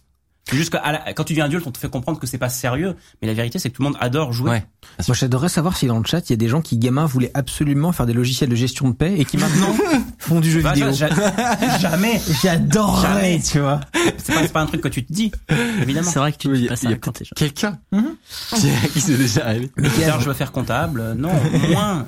Après, peut-être que finalement, c'est le bon métier pour toi et tu, ça te plaît en plus. Enfin, je veux dire, il y a Bah, plein de gens, ça des bonnes leur surprises plaît. hein, bah, et tout. Clairement. Ah oui, de ouf. On a un tweet justement qu'on qu'on voulait vous envoyer. Quel est le taux de sortie positive en prenant en compte les abandons et fin de financement sur Open Classroom? Alors que c'est quoi une sortie positive? Bon, c'est, j'im- j'imagine, je devine euh, du tweet, mais c'est le, à mon avis, le nombre de gens qui finissent Ouais, la ouais, formation euh, payante et qui obtiennent le diplôme, quoi. Ok. En fait, c'est ce qu'on appelle chez Open Classroom les student outcomes. Ok. Et on en a deux. C'est les deux étoiles polaires qui nous guident. Et c'est des données. C'est bien qu'on pose la question parce que c'est des données, je pense, qui sont qui méritent d'être publiques et qui méritent d'être euh, diffusées en temps réel. Mais les écoles le font pas parce que un, soit elles le mesurent pas euh, certains trucs, soit euh, elles trafiquent les nombres de façon volontaire ou involontaire. Et donc il n'y a pas de standard. Tu peux pas comparer une école et une autre parce que ils enlèvent des, des calculs parfois certaines Ouais. personnes parce que ça les arrange parce que Ou alors etc. t'as les classements l'étudiant, euh, Ah, que tout le monde a consulté. d'ingénieurs, Il y a- Ouais. il y a du bullshit derrière. Ouais. Je Oui, sais, les directeurs d'école m'ont dit, on enlève des gens de ça. Évidemment. Ouais. Donc, Attends, faut le quoi savoir, tu peux bullshit. creuser là-dessus Ce que je veux dire, c'est que là, tu peux pas comparer les écoles telles que tu vois sur un classement comme euh, l'étudiant, parce que les les écoles montrent uniquement les étudiants qui les arrangent. Donc en fait, si tu réduis la population, tu peux avoir des pourcentages Mais tout le monde le fait. hein. le salaire moyen, par exemple, tu vois, on compare le salaire Ouais. moyen, c'est pas c'est pas strictement mathématiquement vrai. Euh, alors, selon les magazines, ils, ils vérifient, ils checkent, mais c'est pas suffisamment rigoureux en général parce que ils vont montrer que les meilleures euh, les meilleures personnes. Donc il y a une façon de calculer. Tu triches un peu sur la méthode de calcul. Malheureusement, c'est la vérité. Hein. ouais. C'est bullshit. Les directeurs d'école me l'ont dit régulièrement. Ils savent que c'est comme ça, mais Ouais. c'est le game. Et je pense qu'en fait, ça c'est pas soutenable parce que c'est et ça va pas tenir dans la durée. Du coup, je Du réponds coup, à la question quand même parce que je, je me rends compte que non, non. euh, ça varie selon les formations. Euh, plus la formation est avancée, plus les gens finissent par euh, avoir un, un travail plus rapidement ou à avoir, avoir le diplôme. La moyenne qu'on va trouver tourne entre 50 et 70% des gens qui démarrent la formation et ensuite Pas mal, ont hein. le diplôme. C'est pas mal. Hein. Mais parfois, en formation où c'est plus bas Ouais. et parfois où c'est plus haut. Et si tu regardes les alternants, les alternants, eux, ont plus de, sont ceux qui ont le plus de chances d'avoir le diplôme à la fin et d'avoir un boulot signé en CDI à la fin. Donc, moi, je sais qu'il y a des formations où il faut qu'on s'améliore, où c'est plus inférieur à 50%, il y a Ouais. des 30% notamment, 30-40%, et d'autres fois où ça monte à 80%, Ok. euh, pas beaucoup plus, je pense. Ah, c'est que c'est très variable. une c'est impressionnant. formation en ligne. diplômante euh, Alors, ça va dépendre de la formation. C'est variable, j'imagine. je vais donner mais- l'ordre, l'ordre d'idée, ça va te coûter, pour un bachelor, donc un bac plus 3, ça va te coûter dans les 4000, 5000 euros peut-être, parfois jusqu'à euh, 7000, 8000. Ok. Voilà. Pour comparer, une, une école physique en général va te coûter 7000 euros l'année, Mmh. et donc Mmh. 3 ans obligatoires, 21 000 euros. Pour un truc 20 en 000. ligne, c'est vachement bien. Ouais. ouais. Euh, Bah, donc voilà, bravo, je pense. Non, non, mais je insister sur le truc. Belle offre. Ce qu'on appelle le graduation rate, donc c'est le le taux de diplomation. C'est bien, mais nous on s'arrête pas à ça, on s'arrête au taux de placement dans l'emploi parce qu'on Ouais. pense que c'est important. Donc là, tu regardes tous les gens qui sont diplômés et tu regardes quel pourcentage a un emploi six mois après. Et il faut savoir que notre accréditation, le fait que nos diplômes sont reconnus par l'État, c'est grâce au fait qu'il y a suffisamment de gens, minimum euh, 70% dans la plupart des cas, qui trouvent un emploi en moins de six mois après le diplôme. Sinon, on te retire l'accréditation en fait. Ok. Donc euh, c'est un truc Hmm. essentiel. Donc c'est un truc qu'on traque en interne, mais tu vois, même nous en interne, on n'est pas d'accord des fois sur la façon de mesurer. Je veux dire, avant de venir ici, j'étais dans un meeting justement avec huit personnes où on était en train de débattre sur la formule parce qu'on n'était pas d'accord sur c'était la bonne façon de le, de le calculer. Autant te dire que tu peux pas comparer les chiffres avancés par une école avec les chiffres avancés par une autre école parce qu'il y a trop de paramètres en fait sur lesquels tu peux jouer. Ouais. Ce qui manque aujourd'hui, standard. c'est pas de standard. J'ai découvert un standard, il existe, un Ah. américain, s'appelle CIR, C-I-R-R.org, mais c'est pas très connu et c'est un truc de bootcamp américain notamment qui essaye de standardiser ça. Pour éviter les classements étudiants un petit peu foireux, quoi. Voilà. Et c'est audité par des tierces parties. Donc Ok. du coup, t'as un auditeur qui va vérifier que les nombres, tu as sortis de ta base et qui Ouais. sont vraiment les, les, les bons nombres et que t'as pas cheaté en fait. Ok, hyper intéressant. Euh, je vous propose qu'on avance dans l'émission et euh, on va arriver à la partie que vous attendez tous, évidemment, euh, la fameuse tier list des langages de, de programmation. Ce qui va être compliqué, c'est que euh, on va être obligé de, de donner des avis sur, sur des langages de programmation. On précise après tout ce que bah, tu as dit que ça veut pas dire qu'il faut commencer par ça ou par ça, c'est des avis purement personnels. Et c'est à but de rigolade. Voilà. C'est pour s'amuser. C'est vraiment pour s'amuser. C'est parti. Je vous propose de commencer cette tier list. Euh, on va essayer de classer de façon totalement arbitraire et injustifiée les langages de programmation. C'est parti.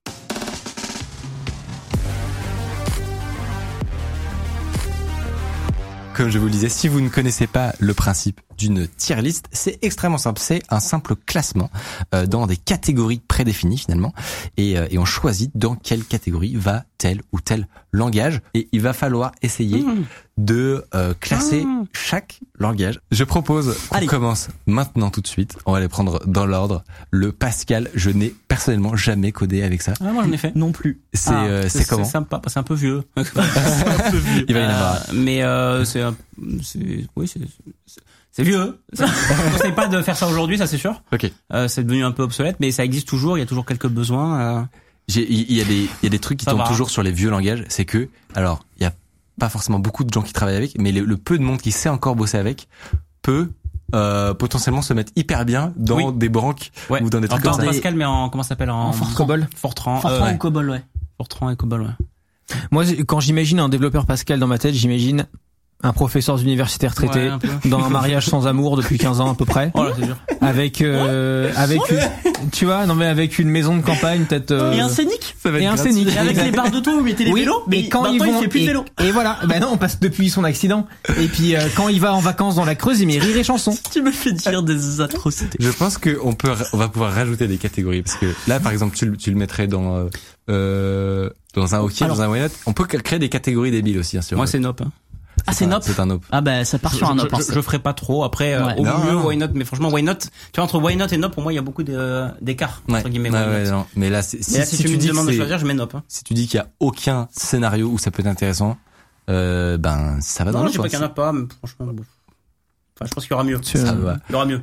Euh, suivant, le C. Alors là, gros morceau. Euh, le C, c'est quand même le truc qui a appris en, En- quasiment en premier. hein. en, voilà, en premier souvent dans Moi, les le grandes C, écoles, euh, c'est ce qu'on disait.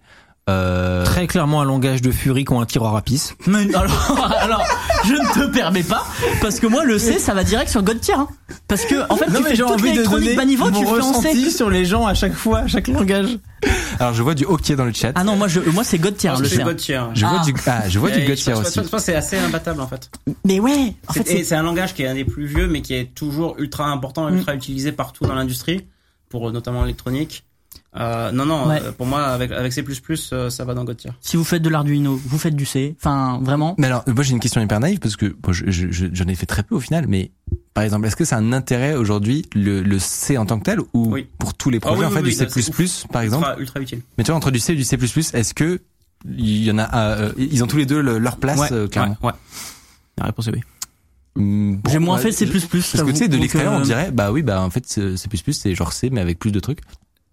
Moi, Ouais, c'est- non, mais par la- exemple, J'imagine que c'est plus complexe, en hein, moi, c'est à système- date, c'est ma compréhension. Non mais Ouais, en système embarqué non, par non, exemple, non, non. en système embarqué, Ouais. tu fais beaucoup, embarqué, c'est du beaucoup C. plus de. C que de Et C++ l'embarqué, c'est parce que c'est important. ouais, l'embarqué c'est méga important. Bon, on s'en rend pas compte, mais il y a beaucoup de C partout. Bah non, mais non, et voilà, quand tu fais des jeux vidéo, tu vas plutôt aller sur du C++, effectivement. Mais, euh, mais le C est, est, est très très très important et je peux pas être. Non mais je vois le je, vois le tier, chat, je vois du God tier aussi. Ah, ça me fait Et puis c'est et vraiment les gens qui font des qui font des vrais gros programmes en C, c'est des dieux en fait. Ouais. Donc ça va dans God tier. Ça va dans God tier. Non mais je, je c'est c'est imbattable. plus sûr. Euh, donc le prochain alors visiblement en fait, il faut il faut Bon, comme vous voulez, c'est hein. pas Visual Basic mais en fait c'est basique, c'est ça? Bah, c'est comme vous voulez. Parce que vraiment c'est ce qu'il m'a dit je, à je maintiens, je maintiens Visual Basic est un langage hein, enfin, de- scripting en fait. Ok. Donc euh, tu sais le, le VB script, VBnet, il y a Ça plus VBScript. mais je C'est ça- un concurrent de JavaScript à l'époque. mais ça tourne encore sur euh, sur euh, les machines Windows. Euh, Pas VBScript, hein. si si si, le le- le- l'extension .vbs Ouais. est vachement utilisée. Ah, mais en fait, Alors, pas sur le très navigateur. Oui, c'est ça. Ok. Sur le navigateur, ça n'existe pas. Fini, ouais. Mais en fait, sur le système Windows, ça existe encore. Ouais. C'est utilisé notamment énormément par les créateurs de malware, etc. Hmm. pour euh, Ouais. pour, pour déclencher les J'adore trucs. parce que vous débattez et dans le chat c'est nope, nope, les deux sont dead, nope, nope. Alors je suis pas d'accord. Ah bah vas-y. Unpopular opinion. Allez. Je l'aurais mis un peu plus haut. Je l'aurais mis why not. Euh, parce qu'en réalité, euh, il y a plein de gens qui n'ont on- pas besoin d'apprendre le C, des Ouais. trucs super compliqués, et qui ont besoin de scripter des choses. Ok. Et le basique aide énormément, notamment des gens qui vont aider, en faire avec euh, Excel ou d'autres. Ouais. Non, non, il y a, il y a une vraie utilité, il y a, il y a un vrai service public du, Ok. du, du, du Basic. Et donc je le, je- raisonnablement, je l'aurais mis en why not, parce que non, non, c'est pas, c'est pas absurde en fait. Ok.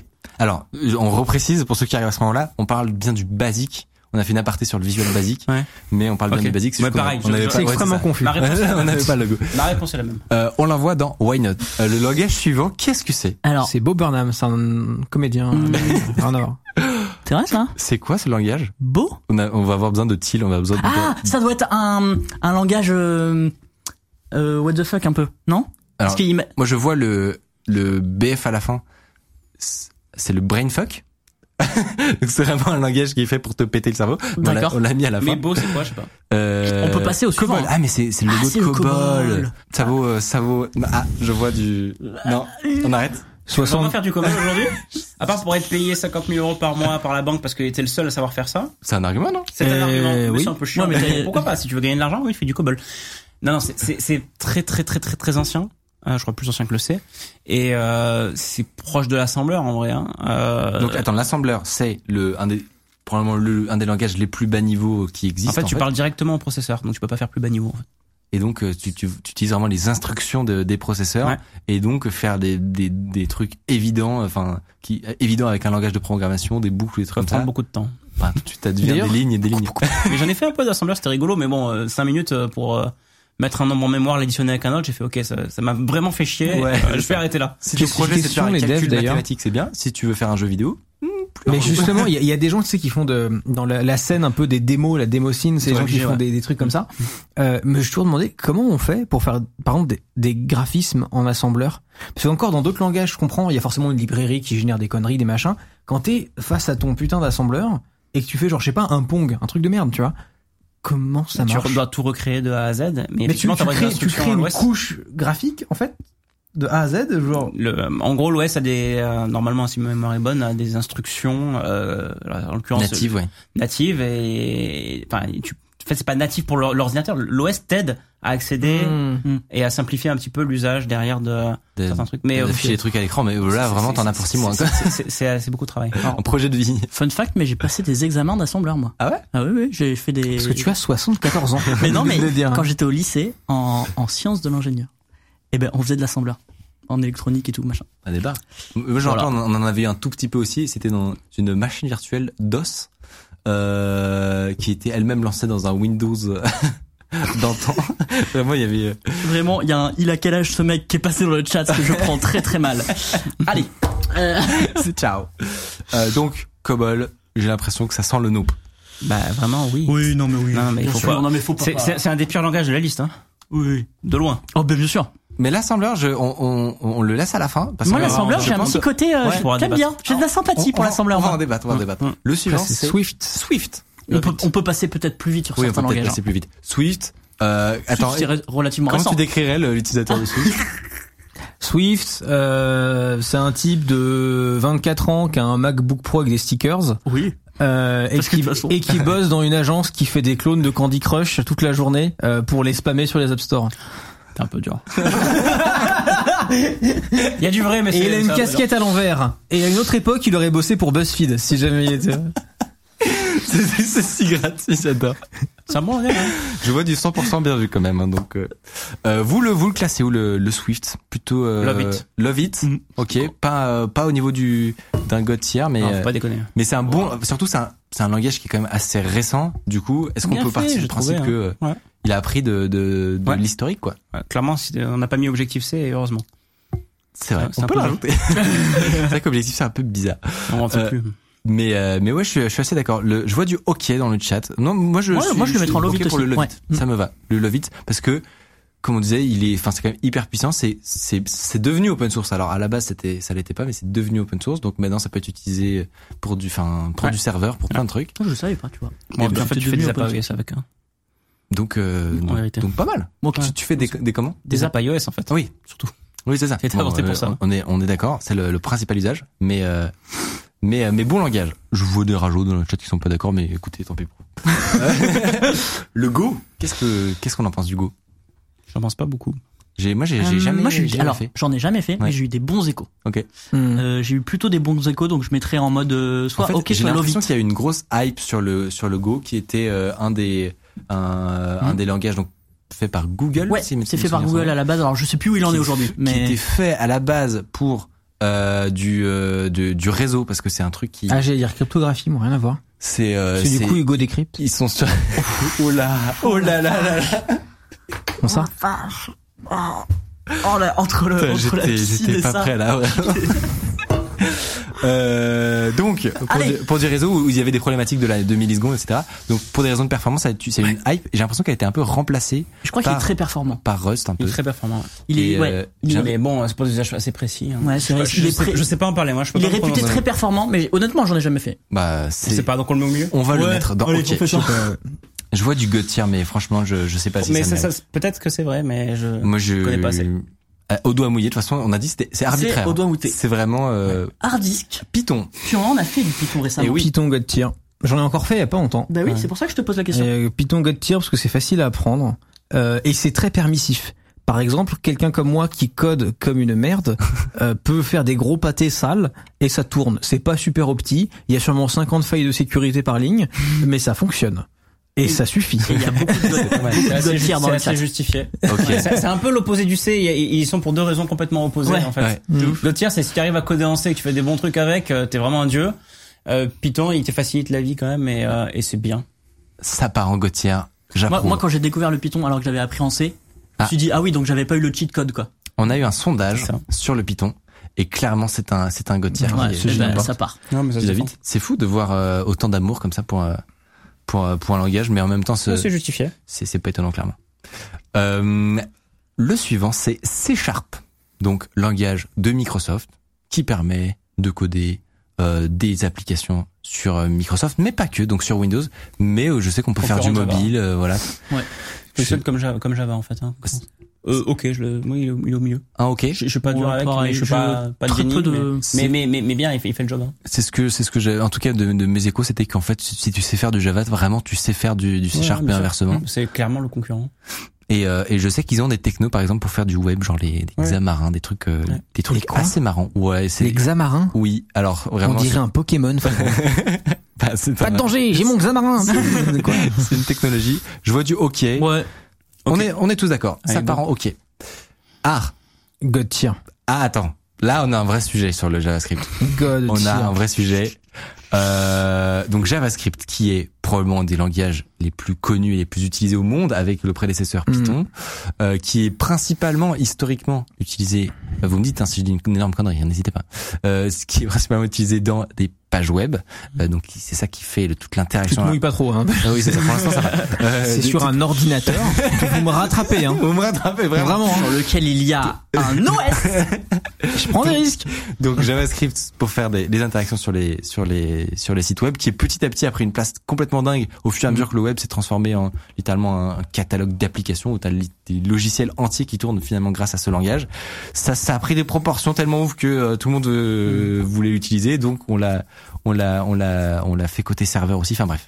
JavaScript partout. Moi, c'est le a deuxième des- langage que j'ai appris OK, parce que Node.js. d'accord. Oui bah, Moi, j'ai un cours sur Node.js. Et bah, c'est vachement bien. bah, euh, bah, je, C'est crois un que je- crois que je l'ai suivi. Moi, j'ai un problème personnel avec euh, JavaScript. Ah bon? Ouais, c'est qu'en fait, moi, j'ai, j'ai- pas beaucoup codé dans ma vie, mais j'ai codé en, en C, en Java, j'ai même fait du C Sharp un peu et tout. Et en fait, la transition, euh, quand est arrivé le JavaScript, je ne l'ai pas fait. C'est un moment où je codais très peu. Ah. Et donc, du coup, je n'ai jamais euh, fait de technologie web, donc je me sens largué. Ah oui. Et le JavaScript, il, juste, j'ai l'impression d'avoir raté le train JavaScript. Il est passé devant moi comme ça. Et du coup, j'ai, j'ai un peu de rancœur pour, pour le JavaScript. Et j'ai même pas envie de m'y mettre parce qu'il me dégoûte. Mais oui, je vois, je vois bien ce que vous arrivez arrivez à faire avec. Ça dégoûte. Non, moi, je, je, je trouve qu'il y a une époque où c'était pas hyper sexy quand même. D'ailleurs, c'est l'époque où il y avait euh, des, des, tous les frameworks de, de jQuery, etc. pour essayer Ouais. de rendre le truc. euh, Ouais. Mais aujourd'hui, franchement, tu regardes, euh, réessaye, réessaye, tu regardes. J'ai jamais essayé. C'est Hein. pas très juste, il est passé devant moi et moi j'étais euh, en train de prendre mon café. Ouais. Tu peux, tu peux npm installe ta grand-mère oui. et il y a tout. Non mais, genre, euh, non mais le jour où j'ai découvert NPM, j'étais là en mode Mais mais c'est aussi un, c'est incroyable. Plein de problèmes avec ce truc quand même. Quel est ton, quel est ton avis, Mathieu? C'est ce qui nous intéresse. Bah, c'est tu- parti, euh, c'est mal parti JavaScript à la base parce Ouais. que ça a été un assemblage un peu, un peu cracra. Donc en fait, le truc à la base, il est pas super bien foutu et il a, il a pas pu être amélioré au fil des années euh, pour diverses raisons, euh, suffisamment en tout cas à mon sens. Donc il fait le job, mais on a été obligé de créer beaucoup de bibliothèques pour rendre le truc un peu plus euh, contrôlé, utilisable. Euh, jQuery est, est un exemple. Je Ouais. pense que jQuery aurait dû être un peu en service, entre Ah, autres, euh, dès ouais. le départ avec a euh, beaucoup participé euh, avec JavaScript, donc c'est difficile pour moi de, de lui mettre haut dans le classement. Et Ouais. pourtant, il est incontournable. Il est pas si mauvais que ça et ça s'apprécie avec le temps, tu vois. C'est comme C'est ça. euh, Mm. certains trucs puis le, qui sont un peu repoussants. C'est un truc un peu repoussant au début. Je pense que tu t'apprécies avec le temps. Mais mais c'est vrai qu'en termes de design de langage, euh, Sur les c'est un- fondements. c'est un, peu historique, c'est un peu cracra, mais incontournable. Donc euh, donc, euh, alors moi personnellement, je l'aurais mis en Love It, mais ouais. ouais. mais Mm. c'est assez Ou perso parce que c'est un peu le. Tu fais beaucoup de trucs en JavaScript. ça le se défend. mais- Ok ou love it pour moi. Moi, j'accorde le love it à Michael. D'accord, personnellement, mais je l'accorde parce- notamment parce qu'il me paye. Moi, Mais, c'est- euh, moi, c'est God tier, hein, je pense que. Et ben si euh, si Gabin euh, tourne euh, God tier. aujourd'hui, c'est aussi euh, grâce Ah à oui, ah oui, mais Gabin, il va le mettre direct en God tier Enfin, vu qu'il tourne en JavaScript. Gabin qui tourne. Oui, Oui, Gabin. qui- Justement, ça le Je problème. pense, je pense qu'on est d'accord en moyenne sur love it alors. allez. Allez, ouais, allez. ouais. J'ai vu du. Gauthier, mais franchement, on va lui mettre un Love It juste justement pour ce côté-là, euh, que un peu un peu crado, euh, mais mais qu'on lui pardonne. Yes, ISBE. Euh, je vois du pas Gauthier, pas pitié. Ne vous inquiétez pas, ce n'est pas un Gauthier. On l'a mis en Love It. Alors là, là, je peux dire la Java. Team JS contre la Team Bon, Java c'est réglé, donc du coup c'est comme C Sharp. Java comme c'est Sharp, je suis d'accord. Ouais, je suis- Les gens qui utilisent Java, j'ai l'impression que c'est un peu comme c'est le même euh, du, du, du flic dans les Simpsons avec un donut. Genre c'est le même type de personne, tu sais. Genre. euh, Je plus. logique entre Je l'ai plus. Non mais genre 45 ans qui il travaille à la à la Alors. à la Glooms Corporation, tu vois, et genre il on est a- dans un immeuble énorme avec. On euh, a débattu avec Mathieu, on essaie justement de faire les profils types. Exactement. Bah, c'est ce que je fais, j'ai- dit dit exactement la même chose. Ouais. C'est Euh, c'est job, Il travaille à la Cogip, job sérieux dans une grosse boîte, Ouais. costard cravate, 45 ans. Il fait un logiciel de gestion des stocks pour les fenêtres, tu vois. Par alors, exemple, tu C'est assez triste, mais c'est vrai. mais parmi les développeurs Java, il y a des gens qui ont beaucoup de choses à apprendre euh, aux petits jeunes qui trouvent que le Évidemment, Go c'est un super langage, ou je sais pas Évidemment. quoi. Et en fait, non, lui, lui, il sait, il sait vraiment ce que c'est Ouais. aussi. Hein. Il y en a un. Parce que le, le hype-driven development, comme on dit, Mm. euh, n'a pas que, que des vertus. Ça tue beaucoup de startups, ce hype driven development, où tu choisis en fonction des langages parce que tu, Ouais. justement, t'as envie de faire un truc Gauthier, etc. Ouais. Mais en fait, t'as oublié complè- Ouais. complètement ton utilisateur et ce que tu veux faire pour lui. Et au final, tu, dangereux. tu prends, Très euh, dangereux. tu prends ce qui te fait plaisir. Mm. Euh, je vais pas mentir, je suis très hype driven, mais en, en même temps, il y a aussi un côté où, euh, où ici on fait pas mal de code pour le plaisir, Bah, pour le. pour en faire des vidéos aussi. pour le donc, du coup, spectacle. euh, Son Notion, c'est inc- incroyable. Hein. C'est-à-dire qu'il y a des animations 3D. euh, c'est faux. Mais, euh, non mais voilà, c'est, c'est- il y a, il y a, on a des un besoin euh, euh, qui est pas critique quant à, à la qualité euh, du, du code, etc. C'est grave. Hein. Euh, C++ Gautier. Ah, Même réponse. même réponse. Non, ça. Euh, moi, j'ai très peu d'affect pour le C++. La différence entre C et C++, juste. Oula! Petit briefing. Ah bah bon, oui, la mais- programmation orientée objet pour commencer. En gros, ouais.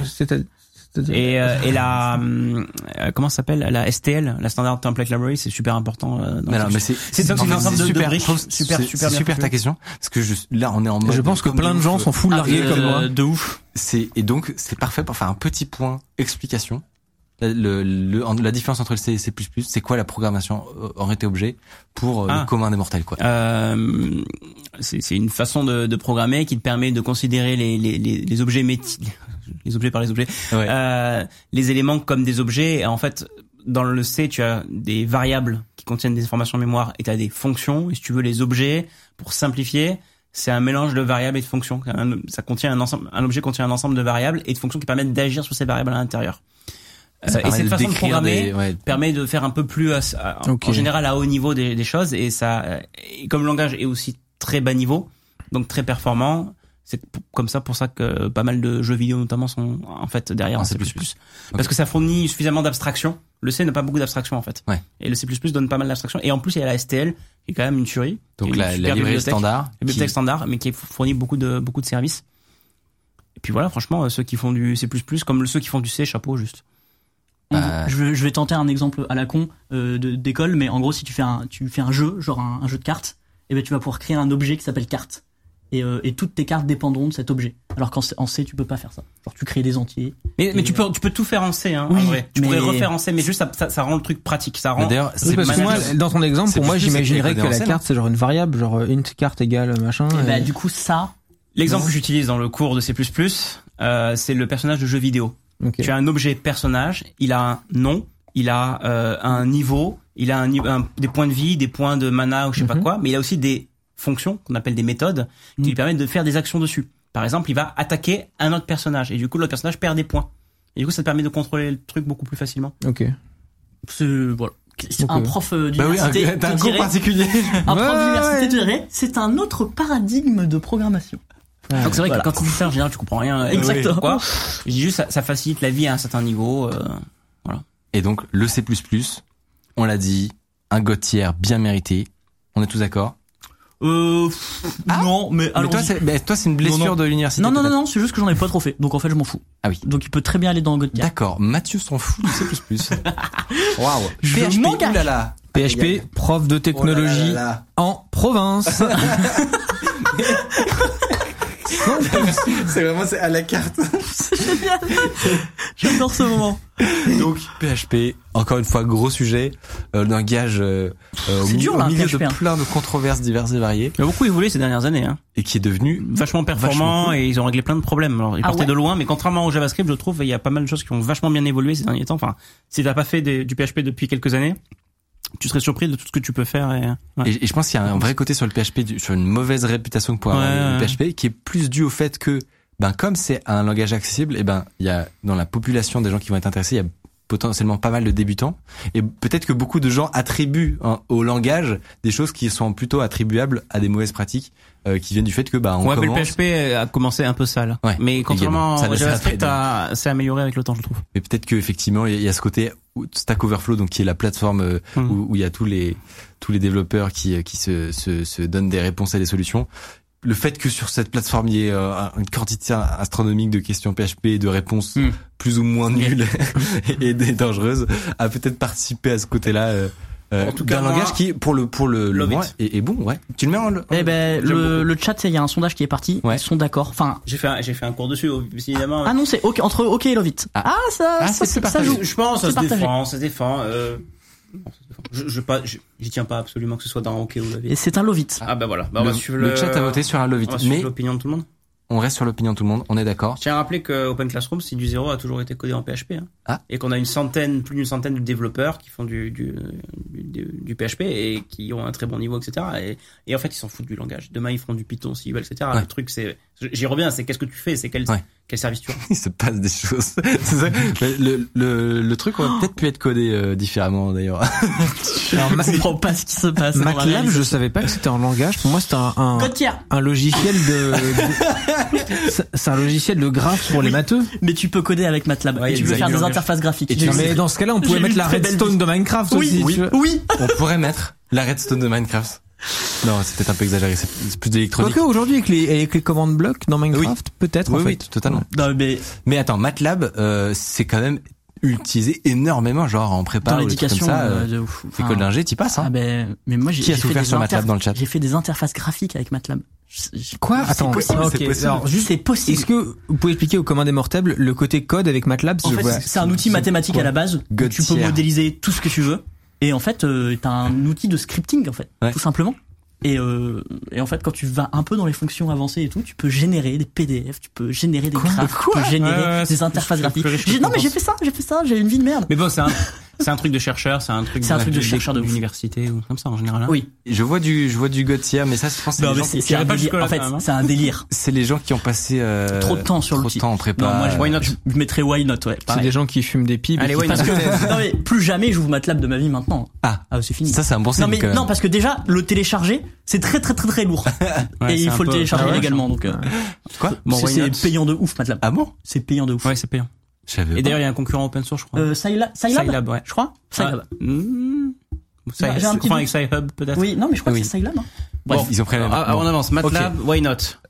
Mais alors, Ouais. alors, Il a pris l'émission. non, mais il On faut a- savoir il a raison, il a raison. Il a raison et il a très faim. On est hyper en retard. Il a la dalle. Il y a des pizzas qui nous attendent, on être froide. On n'est pas obligé de tout finir en vrai.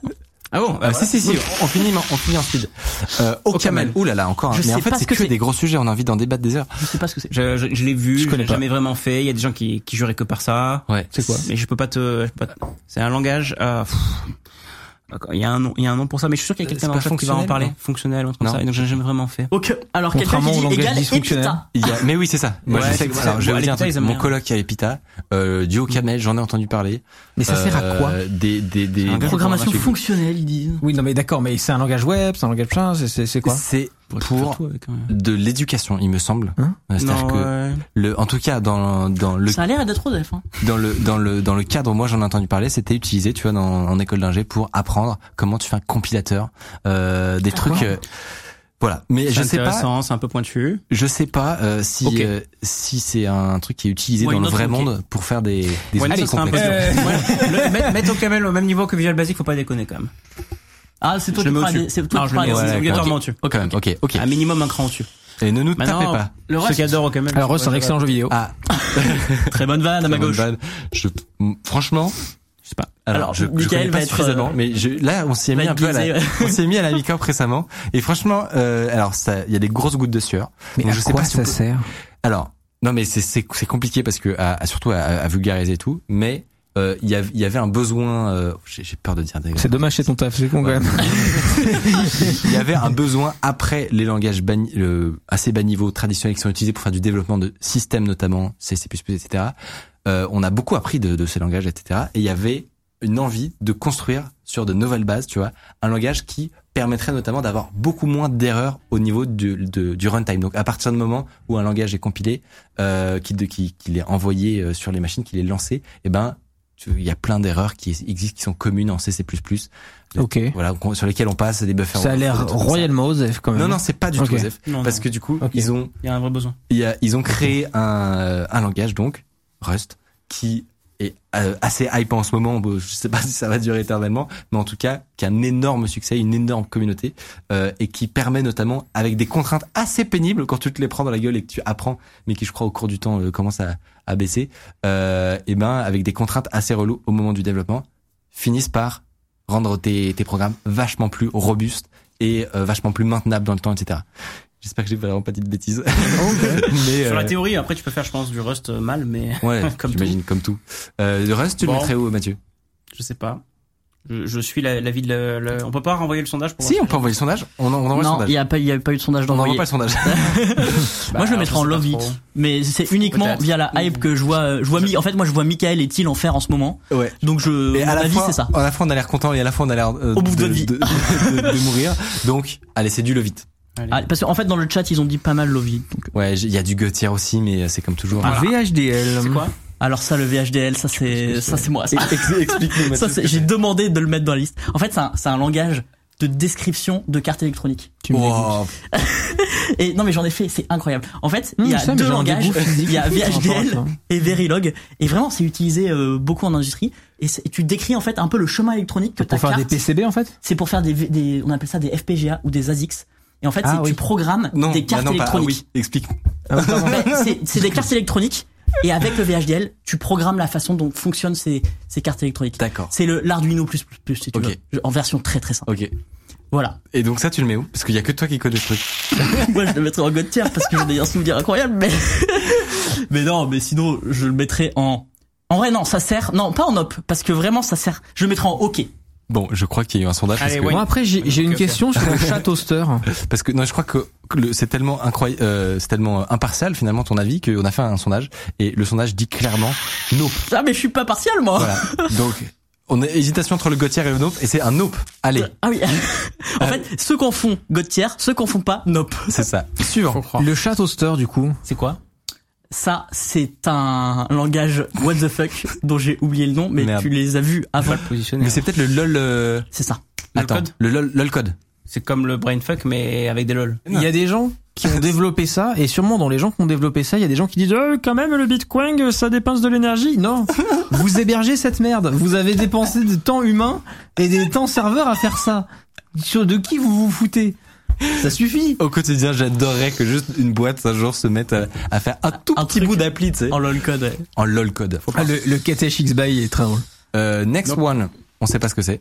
Euh, bah, on va dire que c'est Pascal, donc euh, il Pascal, va, il va avec Pascal. il va Pascal, il va avec Pascal. La demi-fois. Le lol code. Donc tout ça, c'est nop. Hein. Ouais, lol code, c'est nop. On, peut, on arriver sur la cent- je suis désolé, mais... Le, brainfuck, brainfuck, ça alors. ressemble à quoi? Je. Ah. Bah, tu vas Quand voir, tu il va y avoir un exemple à quoi ça qui va, qui va. Ils ont fait un Hello World sur la page Wikipédia de, en Ouais. brainfuck qui fait environ Ouais, c'est super 40 sympa. lignes. Ouais. C'est un peu dur. Hein. Alors, Quelque part, je le mettrais en god tier, mais juste pour le délire. pour le troll. mais Allez, pas moi, pour je le suis faire. chaud, hein. je suis chaud. Le, en fait, c'est, c'est- ça fait partie de ces langages-là où ils sont créés vraiment Pour juste pour le lol, quoi. comme, ouais. Et, euh, et parce Tu que pourquoi pas.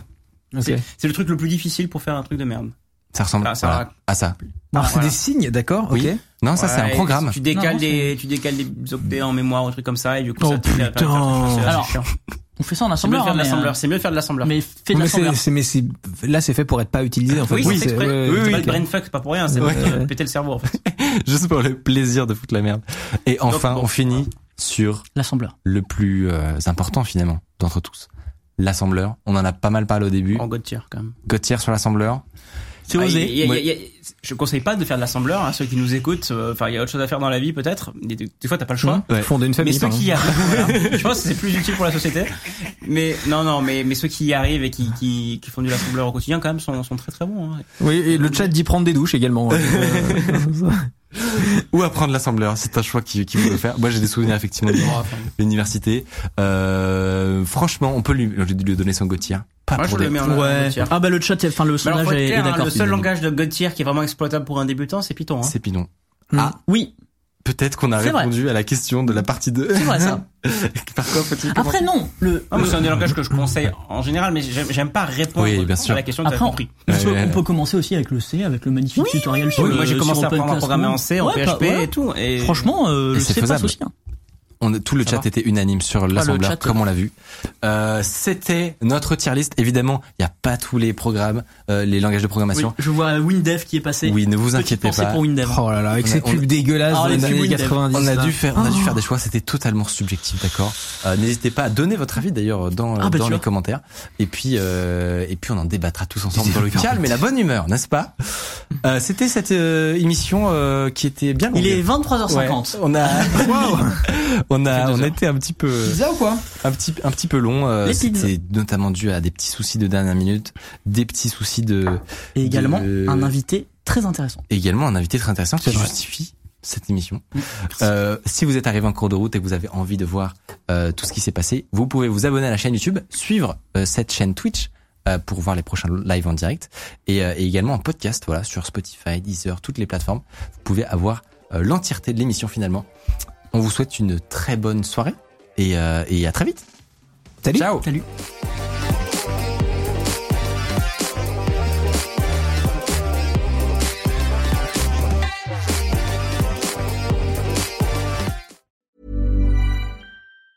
Ever catch yourself eating the same flavorless dinner three days in a row? Dreaming of something better? Well, HelloFresh is your guilt-free dream come true, baby. It's me, Kiki Palmer.